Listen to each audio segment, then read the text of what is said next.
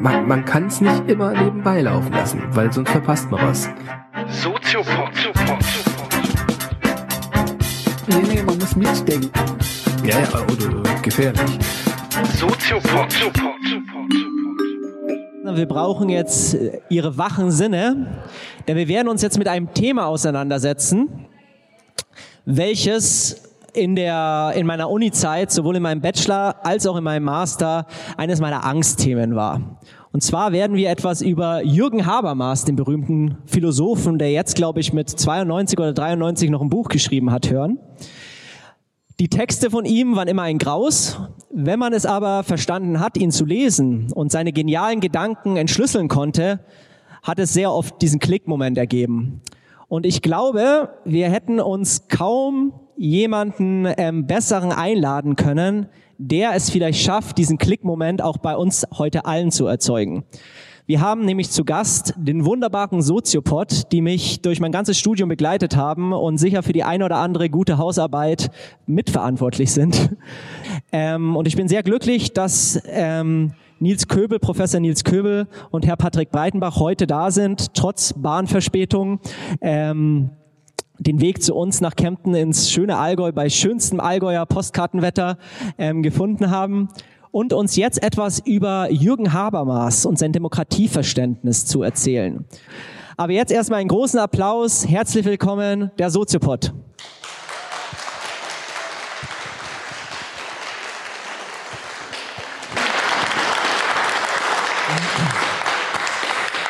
Ja, vielen Dank. Nicht nur das Postkartenwetter hat uns äh, wunderbar empfangen, auch vielen Dank für diese Einladung.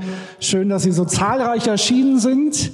Das ist ja nicht selbstverständlich und ich glaube, es ist seit langem auch mal wieder eine Live-Vorstellung ähm, unter normalen Bedingungen, würde ich mal sagen. Und das freut uns umso mehr, ähm, weil es ja sozusagen im Podcast, Soziopod, gar nicht mehr so viele Folgen gibt. Aber umso mehr freuen wir uns dann auf die Live-Events, um dann unsere Themen äh, gemeinsam mit Ihnen im Publikum auch zu diskutieren. Für alle, die den Soziopod nicht kennen und auch unser Live-Format nicht kennen, ähm, es wurde ja schon in der Einleitung erwähnt, hier sind zwei Stühle mehr als wir beiden. Und das heißt, wir würden sozusagen im ersten Teil zu zweit mal so ein bisschen das Thema einleiten, darüber zu zweit diskutieren und dann würden wir gerne hier das öffnen in einer Fishbowl. Das heißt, diese Plätze sind frei verfügbar. Ich glaube, das ist fast schon im Habermaschen Sinne. Äh, dass wir den Diskurs sozusagen öffnen und jeder ähm, darf sich frei fühlen, hier vorzukommen, den Platz zu besetzen, sich an der Diskussion zu beteiligen, Fragen zu stellen, Impulse zu geben. Ähm, und von daher können wir nur sagen, seien Sie mutig, kommen Sie nach vorne, diskutieren Sie mit uns. Ja, und ähm, wie immer, wie auch im Podcast, begrüße ich recht herzlich Professor Dr. Nils Köbel. Hallo, auch von mir. Ich begrüße ganz herzlich Patrick Beidenbach. Bin auch froh, hier zu sein, auch bei diesem schönen Wetter und äh, bei Ihnen zu Gast zu sein. Und wir gehen gleich in Medias Res und legen los. Ja. Gut.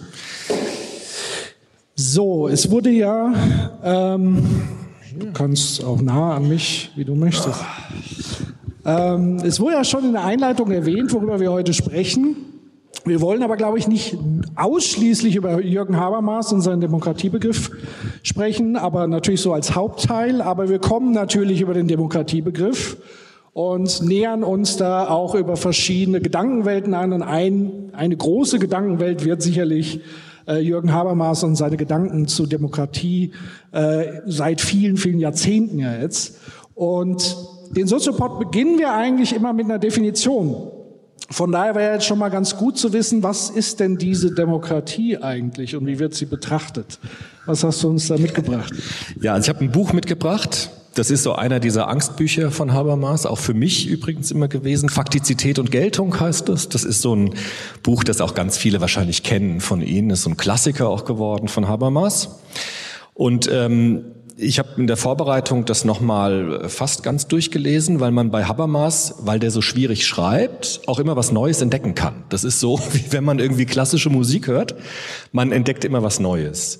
Und ähm, Habermas beschäftigt sich in diesem Buch mit der Frage, wie können wir uns eigentlich in modernen Gesellschaften auf etwas einigen, also auf etwas einigen, was für alle gelten soll. Das ist eigentlich die Aufgabe dieses Buches. Ja?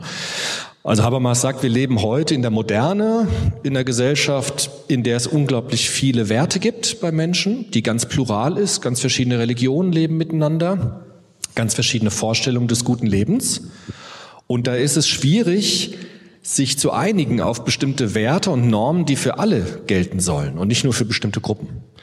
Und ähm, Habermas hat einen Demokratiebegriff entwickelt, ähm, den man diskurstheoretisch benennen könnte. Also im Zentrum seiner Demokratietheorie steht der Diskurs. Deshalb müssen wir uns heute nochmal darüber unterhalten, was heißt Diskurs. Und ähm, ist ganz im Habermaschen Sinne zu sagen, wir unterhalten uns darüber, was Diskurs ist, indem wir einen Diskurs machen. Und deshalb ist es super, dass wir die Fishbowl haben, dass wir mit Ihnen, mit euch zusammen diskutieren können und genau das praktizieren, was Habermas will, nämlich, dass wir miteinander ins Gespräch kommen über das, was für alle gelten soll. Wir haben im Soziopod ganz viel über Demokratie gesprochen. Eine ganz einfache Definition hatten wir immer von Karl Popper. Das ist ja auch jemand, mit dem sich Habermas intensiv beschäftigt. Herr Popper hat so eine Minimaldefinition. Der sagt, Demokratien haben den großen Vorteil, dass eine Regierung weggewählt werden kann. Das ist eigentlich das, was für Popper Demokratie ausmacht. Wir brauchen keine blutigen Revolutionen, um Herrscherinnen und Herrscher wegzukriegen, sondern wir können mit legalen Mitteln, mit einer Definition der Struktur des Rechts immer wieder Regierungen entweder bestätigen oder sie wegwählen. Und das ist etwas, sagt Popper, was unglaublich wertvoll ist in Demokratien, was auch ein ziemlich altes Prinzip ist, auch auf die Antike schon zurückgeht, auf die griechische, weil er sagt, das verhindert eben den Machtmissbrauch. Also in Demokratien gibt es Macht nur auf Zeit. Es gibt äh, keine Monarchen, Monarchen, die so lange regieren, wie sie leben, sondern eine Regierung muss sich dem Volk stellen und muss immer wieder überprüft werden, ob es weitermachen darf oder eben nicht. Und das verhindert Machtmissbrauch, weil es eben Macht zeitlich begrenzt. Das ist übrigens auch ein Grund, warum alle autokratischen Gesellschaften sofort Wahlen abschaffen. Das sieht man ja auch. Ja? Also ein Student sagte neulich, wenn Demokratie und Wahlen funktionieren würden, dann würde man sie ja verbieten. Und genau das ist ja der Fall. Also wenn jemand seine Macht verlängern will, dann schafft er zuerst Wahlen ab. Oder Wahlen werden so gefälscht, dass sie gar keine Wahlen mehr sind. Ja, also Stichwort 99,9 Prozent wollen dies oder jenes. Das ist ja dann eine, keine richtige Wahl. Von daher sind Demokratien wertvoll, weil sie Macht auf Zeit definieren. Ich mache das ja sehr selten, weil Karl Popper einer unserer Lieblingsphilosophen ist. Aber an der Stelle muss ich natürlich so ein bisschen kritisch einhaken, ähm, weil natürlich Karl Popper bezieht seinen Machtbegriff in erster Linie ja auf die Organisation von Nationen. Also eigentlich die Regierung, wenn man so will, das politische System. Ähm, was er natürlich damit nicht thematisiert, sind alle anderen Gesellschaftsbereiche. Also wir haben äh, ein, ein Wirtschaftssystem, wo wir Unternehmen haben, wo es keine Demokratie gibt, sondern da wird niemand gewählt, da wird niemand abgewählt und so weiter, da wird vielleicht jemand entlassen, wenn er nicht die Performance hat. Aber man kann sagen, das ist jetzt nicht durch und durch ein demokratisches Prinzip. Ähnlich könnte man ja manche Bildungsinstitutionen auch dahingehend hinterfragen. Ähm, deswegen würde ich sagen, Popper macht an der Stelle da Sinn, wenn es um politisch ausgeübte staatliche Macht ähm, geht. Und wie du sagst, das ist im Grunde genommen die minimalst Anforderung für, für demokratische Systeme, wenn man so will. Also das muss gegeben sein, sonst ist schwierig. Ähm, deswegen ist so die Frage, wie erweitern wir denn jetzt eigentlich den Demokratiebegriff? Ja, genau. Und äh, dafür würde ich jetzt den Habermas ins Spiel bringen, der sich mit Popper auch beschäftigt und dem Popper auch ein bisschen vorwirft, äh, dass das ja eigentlich ein negatives Prinzip von Demokratie ist. Also einfach Regierungen wegzuwählen heißt ja, ich kann Demokratie verwenden, um etwas zu verhindern. Ja, oder jemanden zu, zu, zu vermeiden, dass jemand seine Macht verlängert. Und Habermas hat jetzt mit ganz vielen anderen Autoren, die so in diese Richtung gehen. Liberale Demokratietheorien, John Rawls hatten wir auch im Soziopod. Das ist so eine Sache, die ähnlich ist. Lawrence Kohlberg hatten wir aus der Pädagogik herkommend. Stellt sich jetzt die Frage, wie wäre es denn, wenn wir Demokratie als Gestaltungsprinzip ernst nehmen? Nämlich zu fragen, gibt es Demokratie als prinzipielle Möglichkeit, Gesellschaften zu gestalten? Also, dass wir inhaltlich Gesellschaften voranbringen, entwickeln, gestalten durch das Prinzip der Demokratie. Und deshalb könnte man fast sagen, Karl Popper hat so ein negatives Prinzip von Demokratie und Habermas hat so ein positives Prinzip, ein Gestaltungsprinzip von Demokratie. Und jetzt setzt Habermas eben an dem an, was er die Moderne nennt. Er sagt, die Moderne ist unvollendet, weil sie auf der einen Seite unglaubliche Freiheiten gebracht hat. Also kein Mensch muss mehr einer bestimmten Tradition folgen. Er kann auch oder sie kann auch Werte selbst wählen. Und jetzt stellt sich die Frage in diesen modernen Gesellschaften, wie kommen wir dazu, dass wir uns einigen können? Auf bestimmte Gesetze, die für alle gelten sollen, auf bestimmte moralische Grundlagen, die für alle gelten sollen. Und Jürgen Habermas geht dafür einen sehr, sehr weiten Weg. Deshalb sind die Bücher auch immer so dick, weil er sozusagen die gesamte Philosophiegeschichte durchkämmt auf der Suche nach diesen Prinzipien. Und Habermas kommt ja, wenn man ihn biografisch anschaut, aus der Frankfurter Schule, aus dem Institut für Sozialforschung in Frankfurt, war ein Schüler von Jürgen, äh, von, von Theodor W. Adorno, auch ein Name, der allen ein Begriff sein wird der berühmte Begründer oder ja, Spiritus Rector der Frankfurter Schule zusammen mit Max Horkheimer. Und äh, Habermas entfernt sich jetzt aber von seinen Vorbildern etwas. Also die Frankfurter Schule war sehr marxistisch ausgerichtet, hat eigentlich den Marxismus mit der Psychoanalyse verbunden, um Aufklärung zu betreiben. Und Habermas geht jetzt sehr stark auf Immanuel Kant. Den hatten wir auch im Soziopod immer wieder, den berühmten Kant, und äh, Habermas versucht jetzt den Immanuel Kant aufzugreifen mit seinen Vorschlägen der Vernünftigkeit, des Einsatzes der Vernunft und ihn auf diese Fragen zu projizieren nach gesellschaftlicher Wirklichkeit. Also wie kann man vernünftig über bestimmte Regeln, Gesetze und Normen diskutieren, die für alle Menschen gelten sollen. Das ist eigentlich sein Auftrag. Und das macht es an der Stelle schon interessant. Also wenn man von Kant auch und seinem kategorischen Imperativ quasi ausgeht, dass man sagt, wenn du überprüfe stets deine Handlungen dahingehend, dass es zu einem allgemeinen Prinzip werden kann. Also egal was ich tue, ich kann sozusagen oder sollte immer überlegen oder ich habe damit eine Richtschnur, um zu überlegen, ist es das richtige Handeln. Wenn ich sagen kann, ja, das gilt für alle anderen Menschen letztendlich auch, was ich gerade tue, dann ist es okay. Wenn nicht, muss ich vielleicht nochmal drüber nachdenken, was ich gerade tue. Und ich finde, das ist nochmal ein ganz wichtiger Bezugspunkt bei Habermas, weil es letztendlich gefährliche Lücken der Demokratie schließt. Nämlich, wenn wir wieder Demokratie, was so ein bisschen in Poppers Richtung geht, rein auf Arithmetik begrenzen. Also sprich, die meisten Stimmen gewinnen und dann haben wir schon Demokratie. Äh, da würde Habermas, glaube ich, widersprechen und sagen, wenn es zum Beispiel darum geht, eine Diktatur zu wählen oder gegen die universellen Menschenrechte, die, er, die Kant als solches wahrscheinlich auch postulieren würde, dann ähm, ist es kein demokratischer Akt mehr. Und das ist, glaube ich, in dem Zusammenhang ganz, ganz wichtig, weil ja sehr oft immer wieder dieses Einfallstor der, Demo äh, der Demokratie auch so benannt wird. Und deswegen finde ich diesen Bezug zu universellen Werten und zu Kant an der Stelle extrem wichtig, weil es da vieles schließt und aber auch voraussetzt letztendlich. Genau. Und man kann sagen, wenn man das aufgreift, dass Habermas den Kant soziologisch übersetzt, könnte man sagen. Also Kant ging ja noch davon aus in der Aufklärung des 18. Jahrhunderts, dass der Mensch aus sich heraus, aus seiner Vernunftfähigkeit heraus bestimmte Normen erkennen kann. Durch den kategorischen Imperativ, also ist der Mensch, wenn er sich vernünftig selbst betrachtet, eigentlich zu dem Schluss kommen muss, muss tatsächlich, dass er nur solche Maxime für sein Handeln wählen kann, von denen er auch zugleich erwarten kann, dass sie Prinzip einer allgemeinen Gesetzgebung sein können. Also ich muss mir überlegen, was sind die Grundsätze meines Handelns? Und wenn ich das ehrlich mache und die Vernunft einsetze, dann komme ich zu dem Schluss, dass es nur solche Prinzipien sein dürfen, von denen ich wollen kann, dass sie Prinzipien einer allgemeinen Gesetzgebung sein können. Das ist ja das, was der Kant so in ganz großer Kürze äh, diesen kategorischen Imperativ genannt hat.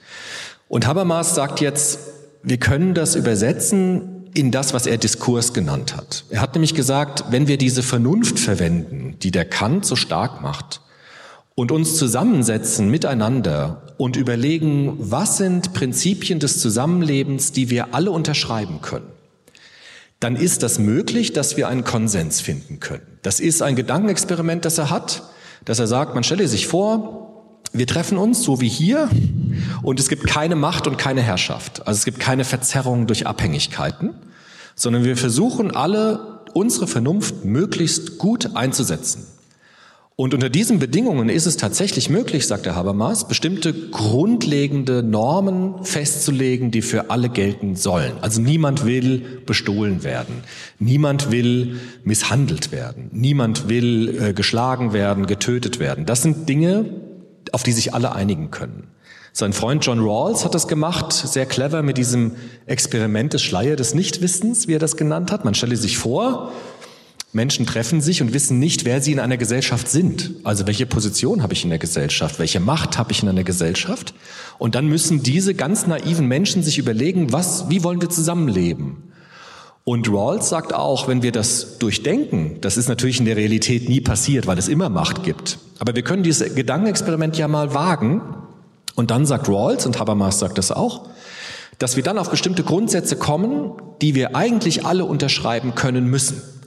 Also niemand kann eigentlich erwarten, in einer pluralen Gesellschaft, dass der Wert, den ich jetzt habe, alle Menschen haben müssen. Es sei denn, es ist ein Wert, der mir das ermöglicht. Das kann man in der Religion ganz gut sehen. Also früher im traditionellen Christentum des Mittelalters war es klar, dass alle eine Religion haben, weil es gab sehr wenig Alternativen dazu. Darüber musste man kaum diskutieren. In pluralen Gesellschaften leben ganz viele Menschen mit unterschiedlichen Religionen zusammen. Jetzt kann keine Person, wenn er wirklich vernünftig ist, sagen, ich will, dass meine Religion für alle anderen auch gilt, wohl wissend, dass die Menschen eine andere Religion haben. Wenn man das jetzt weiterdenkt, ist die Norm, auf die man kommt, die Religionsfreiheit. Jeder darf das glauben, was er will, und die Religionsfreiheit endet dort, wo die Religionsfreiheit des anderen bedroht ist. Das wäre jetzt sozusagen ein Beispiel für so einen vernünftigen Diskurs. Alles andere würde bedeuten, dass ich vielleicht kurzfristig im Vorteil bin, wenn meine Religion gerade die Macht hat. Aber wenn ich dann in der Minderheit bin, dann habe ich ja wieder Nachteil davon. Und so sagt Habermas, wenn wir die Vernunft walten lassen, dann siegt das bessere Argument. Das nennt er auch mit diesem schönen Satz, den hat man auch immer wieder gehört, der zwanglose Zwang des besseren Arguments. Das ist das, was der meint, ja.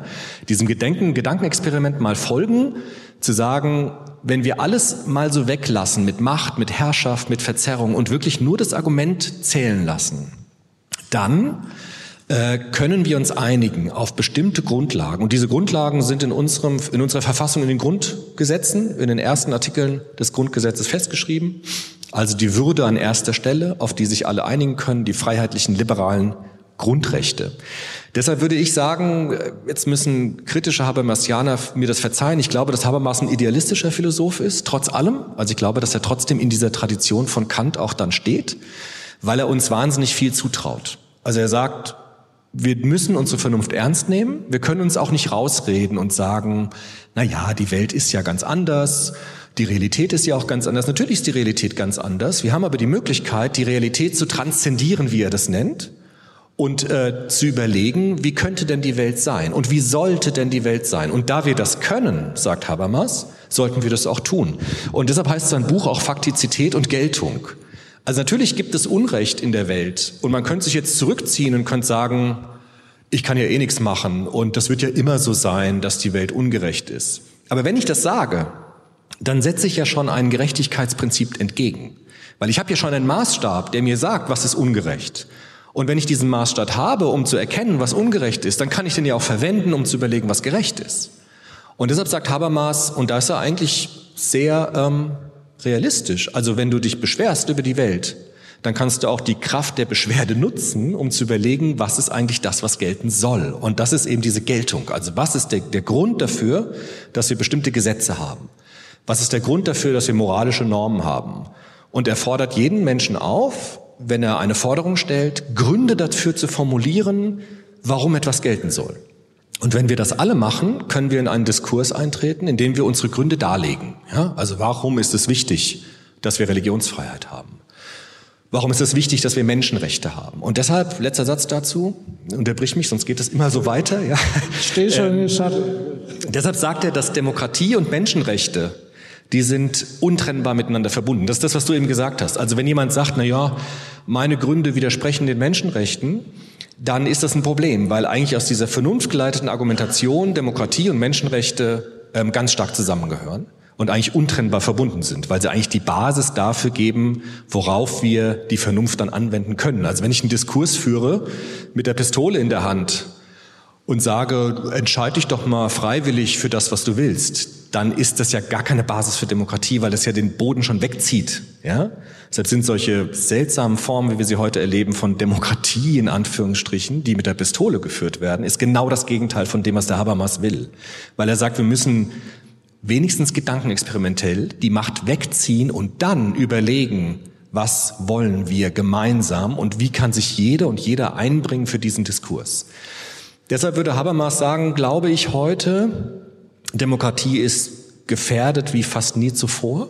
Also er würde sagen, dieses Prinzip, was er sehr schön formuliert, das ist ja nur ein Buch von seinen 150 Büchern, die er geschrieben hat, würde er sagen, dass heute natürlich Demokratie auf einem ganz starken Prüfstand steht, weil es immer wieder Strömungen gibt, die das hinterfragen und die auch diese Unterscheidung von Faktizität und Geltung gar nicht mehr machen, sondern sagen, ich setze das Recht und Faktizität schafft Geltung. Also das ist jetzt so. Und zwar es ist so, weil ich das so will.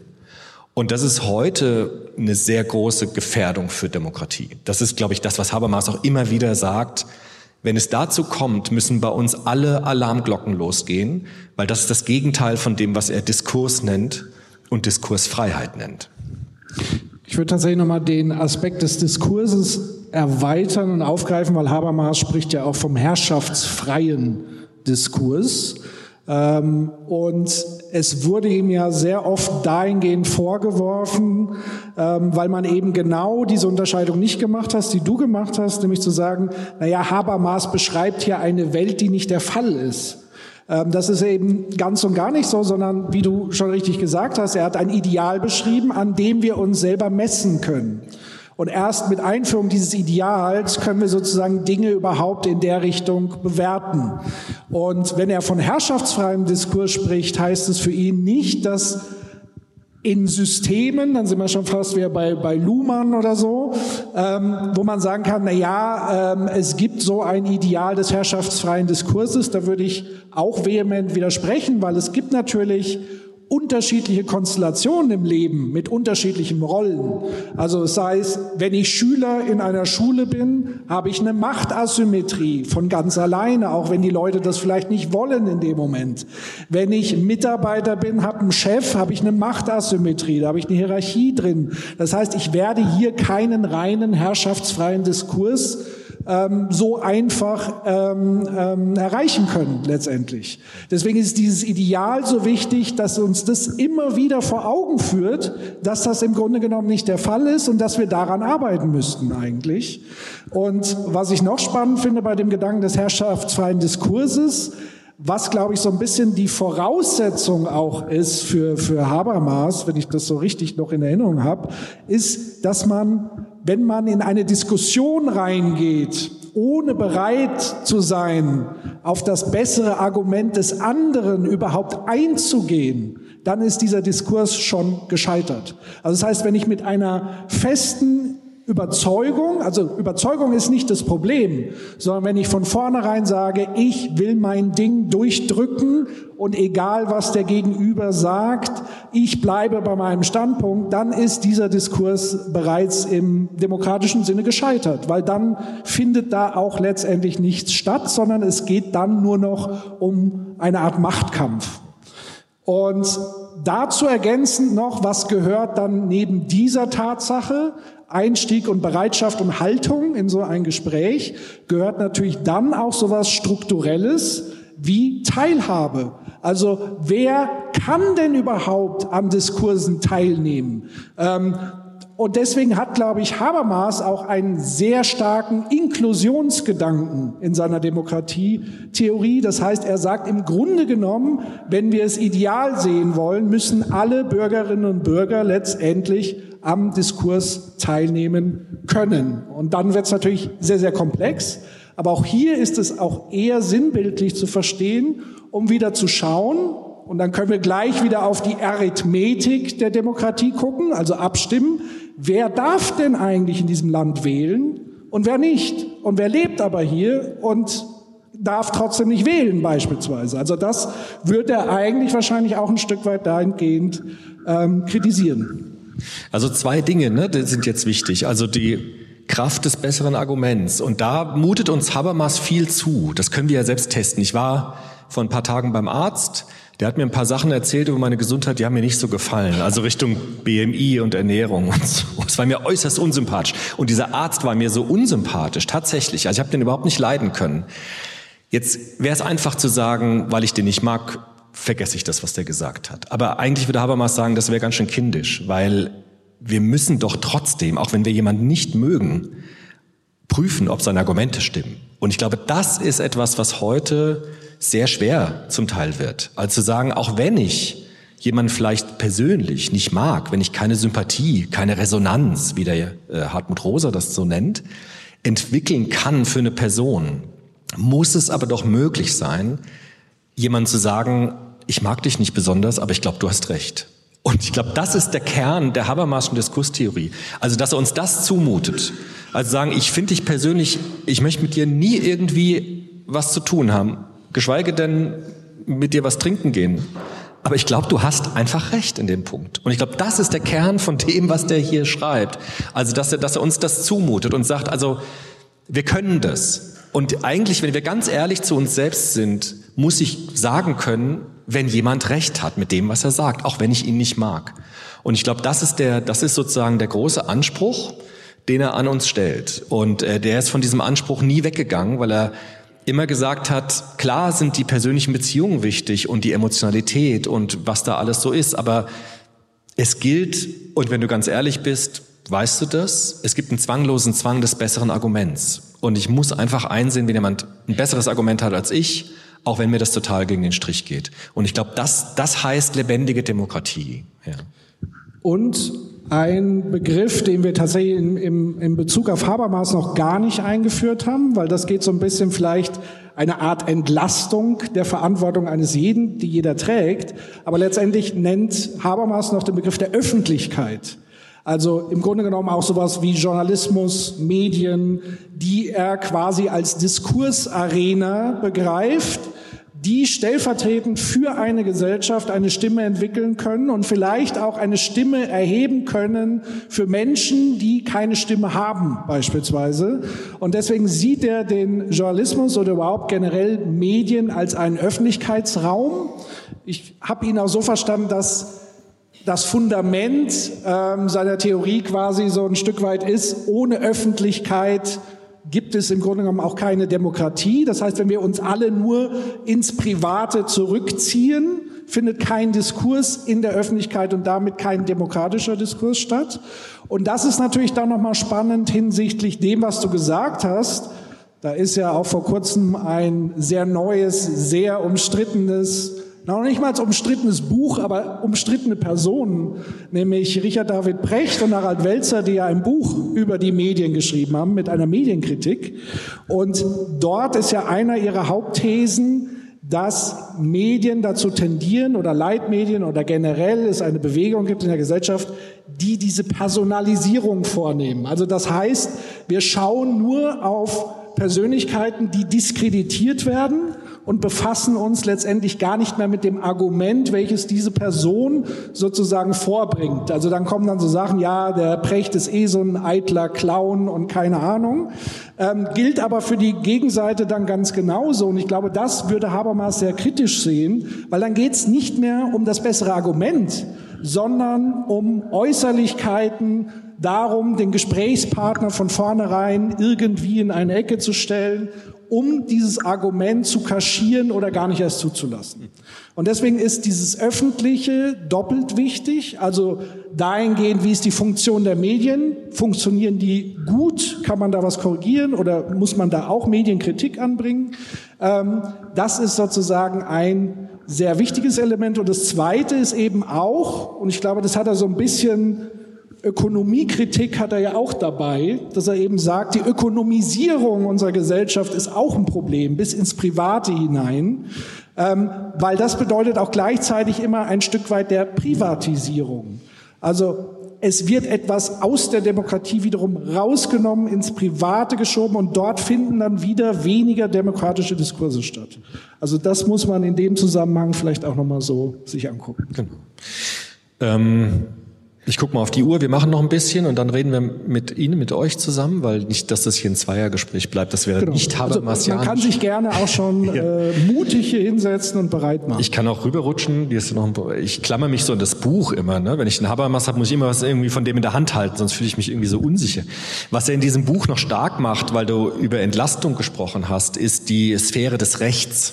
Also er sagt, wenn wir äh, diskurstheoretisch arbeiten, können wir bestimmte Rechtsnormen entwickeln und diese Rechtsnormen gelten dann, weil sie faktisch sind. Also ich muss eigentlich den Begriff der Menschenwürde nicht mehr kompliziert erklären, weil er de facto gilt. Also ich muss auch niemanden eigentlich mehr ganz kompliziert erklären, warum er jetzt meine Brieftasche nicht klauen darf, weil das Recht faktisch gilt. Das entlastet uns, weil wenn wir das Recht nicht hätten, sagt Habermas, äh, müssten wir immer wieder von vorne anfangen. Also wir müssen immer wieder von Grund auf erklären, warum ist das jetzt richtig oder falsch, was du tust. Und das ist diese Dialektik, wie er das nennt, oder das Spannungsfeld zwischen Faktizität und Geltung, ja, wie das Buch ja auch heißt. Und er sagt, wir haben bestimmte Rechte und sie, die, Gelte, die, die Rechte gelten, weil sie da sind. Sie sind faktisch da. Aber Habermas sagt, das darf nicht dazu führen, dass wir so ein Rechtssystem aufbauen, was sich nie mehr verändert, sondern wir müssen jetzt durch den Diskurs immer wieder die faktisch gegebenen Rechte, die da sind, hinterfragen. Also wir müssen sie weiterentwickeln. Das heißt, wir müssen gucken, gibt es eine Rechtsnorm, die noch gültig ist oder die wir verändern müssen. Das hat uns jetzt lange an der Hochschule beschäftigt, zum Beispiel mit der Frage des Religionsunterrichts. Ja, also in der Gesellschaft, wo es eben klar war, es gibt evangelische und katholische Kinder, gibt es eben diesen Religionsunterricht. In Frankfurt, wo ich studiert habe, gibt es evangelische, katholische, muslimische, alles Mögliche. Und jetzt stellt sich die Frage, wie ist denn das jetzt im Recht? Also gilt das jetzt immer noch? Gilt das immer noch wie, wie früher? Oder müssen wir das jetzt ändern? Brauchen wir einen religionskundlichen Unterricht, der so einen Überblick gibt über die Religion? Oder brauchen wir einen Islamunterricht, der neben den christlichen äh, Religionsunterricht äh, gleichberechtigt besteht? Und da sagt Habermas, jetzt kommt der Diskurs zum Zug. Ja, also wenn wir irgendein Problem sehen mit der aktuellen Rechtslage und sagen, okay, das ist jetzt tatsächlich heute nicht mehr angemessen, weil die Gesellschaft sich verändert hat, dann ist es wichtig, dass wir in diesen Diskurs eintreten und darüber diskutieren und Gründe geltend machen, warum wir etwas verändern wollen an der Rechtslage. Das könnte man sagen, ist das Grundprinzip parlamentarischer Demokratie, dass wir Gründe vorbringen, warum wir etwas ändern wollen. Habermas ist da auch sehr optimistisch, weil er sagt, wir machen das eigentlich ständig im Alltag. Also er nimmt da auch den Begriff der Lebenswelt für. Im Alltag vertrauen wir immer darauf, dass wir prinzipiell Dinge klären können. Also wenn ich zu wenig Geld zurückbekomme an der Supermarktkasse, dann vertraue ich darauf, dass ich hingehen kann, kann den Kassenzettel vorlegen und krieg das Ding geregelt. Das heißt, das ist gar nicht so abgehoben, was der Habermas will. Weil er sagt, wir machen das ohnehin schon ganz oft im Leben, dass wir halt einfach uns unterhalten und sagen, pass auf, hier ist eine Schieflage, wir müssen das neu klären. Ja? Und er möchte eigentlich dieses Prinzip, das sich so bewährt hat in unserem Alltag, möchte er eigentlich auch anwenden für die politische Sphäre, indem er sagt, wenn tatsächlich so ein Problem auftritt, das jetzt nicht einfach so lösbar ist wie unsere Alltagsprobleme, ja, dann müssen wir in diesen Diskurs einsteigen und müssen uns zusammensetzen und müssen Gründe dafür darlegen, wie wir etwas ändern, regeln oder neu setzen wollen. Und dann kommt der Diskurs zum Tragen und darauf vertraut er, dass er eben darauf vertraut, dass wir Menschen trotz aller Verzerrung, trotz aller Erziehung und Sozialisation, dass wir die Vernunft verwenden können, um das zu lösen. Das ist, das ist der Vorschlag, den er hat. Und das ist ähm, ja, also ziemlich anspruchsvoll. Ich kenne kaum eine politische Theorie, die so anspruchs, die so viel verlangt auch vom Einzelnen. Und äh, gerade deshalb ist sie aber auch immer wieder so spannend, glaube ich. Ja.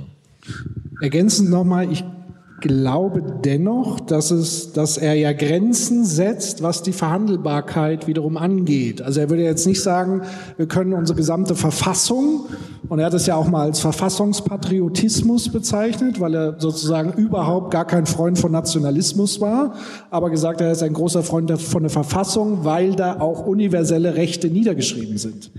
Das heißt, den, die Verfassung sozusagen anzufassen, ist nochmal, glaube ich, mit hoher Sensibilität zu tun. Und ich glaube, er würde sagen, sobald es in Richtung Antipluralismus geht oder Beschneidung von Teilhabe an der Gesellschaft, dann wird's heikel. Dann wird's undemokratisch. Und ich glaube, da würde er dann sozusagen zumindest auch dahingehend argumentieren, aber auch, glaube ich, an einem gewissen Punkt dann nicht mehr diskutieren, weil er dann sagen würde, okay, dann sind wir aber nicht mehr in der demokratischen Sphäre. Ja, weil der Diskurs ja von vornherein scheitert. Das hast du ja schon gesagt. Also wenn wir diskutieren, müssen wir bestimmte Grundrechte schon voraussetzen. Ähm, er schreibt auch, es sei denn, wir wollen rohe Gewalt walten lassen. Also, dass wir uns halt gegenseitig mit Gewalt das aufdrücken, was wir wollen. Aber er sagt, wenn wir bereit sind, in den Diskurs einzutreten, dann sind bestimmte Voraussetzungen natürlich schon notwendig. Nämlich, dass ich dich anerkenne als ganze Person, die genauso eine Würde hat wie ich, weil ich möchte, dass meine Würde geachtet wird. Das möchte aber jeder von Ihnen und euch auch. Und deshalb ist es vollkommen klar, dass das erstmal die Voraussetzung sein muss dafür, dass wir diesen Diskurs im seinen Sinn überhaupt angehen können. Deshalb ist dieses, dieses Grundrechte, also Menschenrechte und Demokratie, ist für ihn zwei Seiten der gleichen Medaille, weil ich kann nur in einen Diskurs eintreten, wenn ich Menschenrechte erstmal bereit bin zu wahren und Menschenrechte entstehen immer wieder aus dem Diskurs, weil ich mich relativ schnell eigentlich einigen kann darauf, wie wollen wir grundsätzlich miteinander umgehen. Es gibt Menschen, die das dann missachten und sagen, ich mache das trotzdem. Ich weiß zwar, dass es ungerecht, ich mache es aber trotzdem. Aber dann würde Habermas sagen, dann sag mir deine Gründe, warum du das machst. Und ähm, Deshalb hat er dieses, dieses, Doppel, dieses Doppelbild von Menschenrechten und Demokratie. Wenn man gegen Menschenrechte verstößt, kann man gar nicht mehr demokratisch diskutieren. Und wenn man demokratisch diskutiert, kommt man automatisch auf Menschenrechte. Das ist sein, sein Bild ja, davon. Genau. Gut, wir auf jeden Fall öffnen jetzt die Runde. Wer also möchte, kann Platz nehmen und äh, das Mikro in die Hand nehmen. Genau. Ähm, Rutsch du auch eins rüber, dann haben wir jetzt. Ja, kann ich machen. Genau. Wer möchte, wenn nicht, machen wir einfach weiter. Ja. Aber es kommt schon jemand, Gott sei Dank.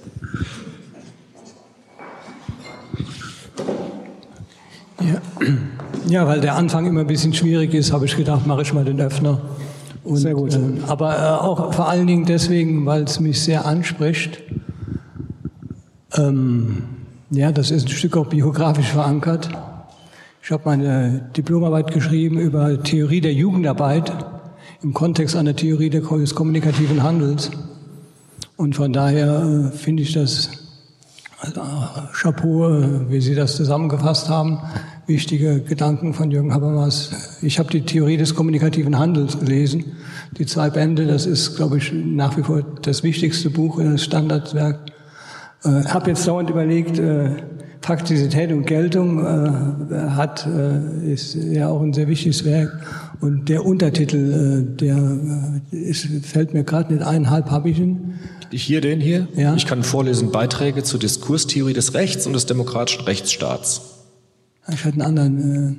Äh das steht hier. Ich, vielleicht gibt es eine Ausgabe, wo was anderes steht. Ja, ich, ich, ich hatte die, hatte eine, ist egal, Faktizität und Geltung habe ich immer sehr stark mit dem verbunden. Und so haben Sie es ja auch erläutert. Ähm, wie, wird, wie werden Normen gesetzt? Wie findet sich im Grunde, wie, wie kommt man dann zu einer Rechtssetzung? Also das glaube ich. Ja. Aber Sie haben ja gesagt, Sie haben in der Jugendarbeit, waren Sie tätig auch? Ja, also äh, im Grunde haben sich zwei Entwicklungen ergeben. Das eine, dass ich beruflich, äh, dass ich ehrenamtlich und beruflich in der Jugendarbeit äh, lange drin war und vieles Sachen gefunden habe, wo ich gedacht habe, da versuchen wir in eine Richtung zu gehen, auch von der Sensibilität für demokratische Prozesse, wie sie auch im Sinne von Habermas sind. Und die andere Richtung, äh, ich bin dann aus irgendeinem Grund auch Hochschulprofessor geworden, weil mich die Theorie eben sehr stark interessiert hat und äh, die Punkte, die Sie genannt haben. Ähm, ich habe jetzt vielleicht äh, überlegt und deswegen mich reingesetzt, ob es Möglichkeiten gibt, das noch ein bisschen an Beispielen zu erläutern was das im Grunde heißt, der zwanglose Zwang des besseren Argumentes, das überzeugt mich auch sehr stark, weil die Alternative ist Gewalt. Und äh, äh, Habermas hat ja auch in Faktizität und Geltung, äh, ich finde diese Stellen auch sehr wichtig, die Bedeutung der, der Zivilgesellschaft benannt. Und ich finde die Prozesse, die wir hier auch, wie wir auch zusammenarbeiten und diskutieren, zum Beispiel in dem Begleitausschuss, da ist mir eine Situation eingefallen. Äh, also der zwanglose Zwang des besseren Argumentes heißt ja im Grunde die Geltungsansprüche.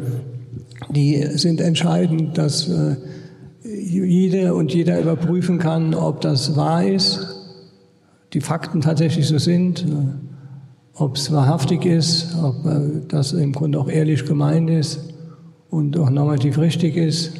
Und da kommen wir auch weiter. Äh, wurde ja vorgeworfen, dass es ein bisschen naiv ist, der zwanglose Zwang das bessere Argument ist. Und jetzt nehme ich mal eine Situation her, die tatsächlich so oder ähnlich ist. Wir haben im Begleitausschuss diskutiert, ob Entscheidungen, die getroffen werden, äh, ob es da möglich ist, sich zu enthalten oder sich nicht zu enthalten. Da gibt es unterschiedliche Regeln. Ich glaube, es gab auch unterschiedliche Linien vom Dezernenten, der eine Position vertreten hat, mit der Bürgermeisterin. Die eine Position war zu sagen, wir haben die Rechtssetzung, und Geltung, denke ich dann, dass wir gesagt haben, wenn es um Zuschüsse geht, um Geld geht, gibt es nicht die Möglichkeit, sich zu enthalten. Das ist unsere Spielregel, die wir uns gesetzt haben in allen kommunalen Gremien. Man kann nur sagen, ja oder nein. Finde ich sehr plausibel. Die andere Argumentation war dann zu sagen, aber wir sind hier ein Ausschuss, der seine eigenen Regeln machen kann im Rahmen der Demokratie, des Demokratielebens, weil es geht auch darum, Prozesse zu reflektieren. Und da sind wir jetzt meines Erachtens mittendrin in einem herrschaftsfreien Diskurs, tendenziell vielleicht herrschaftsfreien Diskurs. Äh, wie geht das jetzt weiter? Soweit war jetzt mal ein Gedankenspiel. Wir müssen es im Begleiterschuss vielleicht weiter diskutieren oder zu sagen, Schwamm drüber, wir machen da jetzt keinen Aufwand und diskutieren es nicht weiter. Ich bin eher fürs Weiterdiskutieren, aber wir haben ja jetzt so ein bisschen Theorie-Background, der uns da vielleicht begleiten kann. Vielen Dank. Da vielleicht als Ergänzung, was mir dazu einfällt, ist ja der Punkt der Zeit. Also du hattest ja gerade schon Hartmut Rosa als Philosoph, der ja ein Buch über Beschleunigung geschrieben hat. Und wir leben ja in Zeiten, die sehr beschleunigt sind. Also als Habermas Debatten geführt hat, ähm, das, die größte Debatte in Deutschland war der sogenannte Historikerstreit damals, wo es darum ging, sozusagen die Deutung über den Holocaust etc., über gewisse Geschichtshistoriker etc., wo er sich mit eingeklinkt hat. Und da war es eben so, dass die Debatte über Wochen und Monate in den großen verschiedenen Tageszeitungen stattfand. Also das heißt, einer hat ein Essay geschrieben, dann hat es irgendwie ein paar Wochen gedauert, dann hat der nächste darauf geantwortet und das kann man sich heute gar nicht mehr vorstellen, sozusagen in dieser Jetzt, in diesem Jetzt-Sein ähm, als Paradebeispiel wird ja dann immer die, die sozialen Medien genannt und Twitter und ich muss sofort reagieren und sofort agieren. Ähm, das heißt, ich glaube auch, dass dieser Beschleunigungsdruck letztendlich, dass man immer das Gefühl hat, man muss jetzt sofort reagieren und sofort handeln, ähm, dass das letztendlich auch schwierig ist für diesen für diese Art des Diskurses letztendlich, weil man sich für Dinge A Zeit nehmen muss, um sie durch, zu durchdenken oder zu überprüfen, weil ein weiteres Problem äh, gerade auch mit den sozialen Medien ist das Thema Desinformation. Also ich werde ja voll gespült auch mit Falschinformationen, die mich im Zweifel verwirren. Ich muss mich erstmal durch dieses Dickicht hindurchwühlen und prüfen und dieser Erkenntnisgewinn, der hört ja nicht auf. Also das heißt, bei Ihrem Beispiel jetzt, wenn dann paar Tage später sieht jemand irgendwo was und sagt, oh, dieses Argument haben wir ja noch gar nicht beachtet, ich würde das jetzt gern noch mal damit reinbringen, würde für mich auch bedeuten, dass dieser Diskurs letztendlich auch nie aufhören kann. Also der muss eigentlich kontinuierlich weitergehen, so wie kontinuierliche Erkenntnisse entstehen.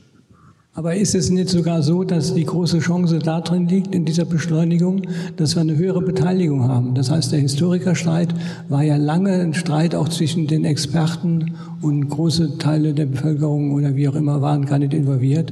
Und äh, jetzt andere vergleichbare in dieser Linie, das Fliegenschiss-Argument von der AfD, zu sagen, äh, der Nationalsozialismus war auch nur so eine Randerscheinung in der Geschichte und die Zurückweisung, das heißt, das hat doch wesentlich mehr Menschen beschäftigt und auch Klarheit geschaffen und äh, auch da ist ein Diskurs, glaube ich, gut zu führen. Also ich würde die Beschleunigung nicht nur als Nachteil sehen, sondern auch äh, eine Erhöhung von Präsenz. Absolut. Also ich würde jetzt nicht sagen, ich würde jetzt sozusagen nicht die gute alte Zeit äh, überhöhen und dann wieder so eine Nostalgie machen und sagen, da haben Sie damals perfekte Debatten geführt, weil Sie, wie Sie richtig gesagt haben, es waren ganz viele Menschen ausgeschlossen vom Diskurs und letztendlich oder hatten keine Möglichkeit oder konnten nur als Leserinnen und Leser sozusagen da teilnehmen, aber nicht selber in der Lage zu artikulieren. Und das ist ja so ein bisschen das Dilemma der neuen Medien. Also ich weiß noch, am Anfang des Internets war man sehr utopisch, auch im Sinne von Habermas, dass man gesagt hat, ja, endlich kann jeder mit teilnehmen am Diskurs. Und heute reden wir wieder quasi fast schon wieder dialektisch von der anderen Seite, nämlich mit den Folgeproblemen, die das wiederum mit sich bringt. Aber ich würde natürlich recht geben, die Möglichkeit zur Beteiligung ist sozusagen erhöht. Dadurch hat sich aber auch die Komplexität erhöht, wenn wir so ein bisschen an Luhmann denken also quasi Wirklichkeit über Kommunikation oder Systeme. Also je mehr ich kommuniziere, je mehr ich teilnehmen kann, desto komplexer wird es letztendlich auch. Und desto mehr habe ich dann auch wieder die Folgeprobleme letztendlich im, im Spiel. Deswegen würde ich da versuchen, so ein bisschen zu differenzieren, zu sagen, das, was früher lange Zeit gebraucht hat, ist nicht das Beste, aber es ist vielleicht ein Hinweis darauf, dass wir uns vielleicht so ein paar Sachen in Sachen Zeit nehmen oder eine andere Betrachtungsweise darauf ein Stück weit nochmal mitnehmen können. Also was mich jetzt sehr interessieren würde, ähm, gerade hinsichtlich der Gremienarbeit, ist so ein bisschen das, wie schlägt er denn vor, dass man zu einem Zwischenergebnis kommt? Also ich habe manchmal das Gefühl, ich habe die Entscheidung, entweder ich berufe eine extra Sitzung ein, in der wir nur das Thema diskutieren, oder ich muss sagen, wir haben dafür 30 Minuten und dann muss irgendwas rauskommen. Beides finde ich nicht immer optimal. Mir gefällt die Idee, sich auf digitalem Wege zu überlegen, wie wir innerhalb unseres Gremiums zwischen den Sitzungen Diskurse führen können. Dann kann jeder abends, wenn er gerade Zeit hat oder ihm was dazu einfällt, etwas schreiben und man kann sich austauschen. Aber mich würde jetzt schon interessieren, wie komme ich zu einem Zwischenergebnis, mit dem ich handlungs- und arbeitsfähig bin? Ich kenne äh, äh, eine ganz gute Praktik, äh, das ist so ein bisschen die, die Consent nicht Konsens, sondern Konsentpraktik. Das heißt, wenn man ähm, Abstimmungen macht, sozusagen, dass man nicht aktiv zustimmt, sondern man hat so eine Art Vetorecht. Und wenn niemand ein Veto einlegt, und wenn er ein Veto einlegt, muss er genau erklären, warum äh, äh, er oder sie das tut.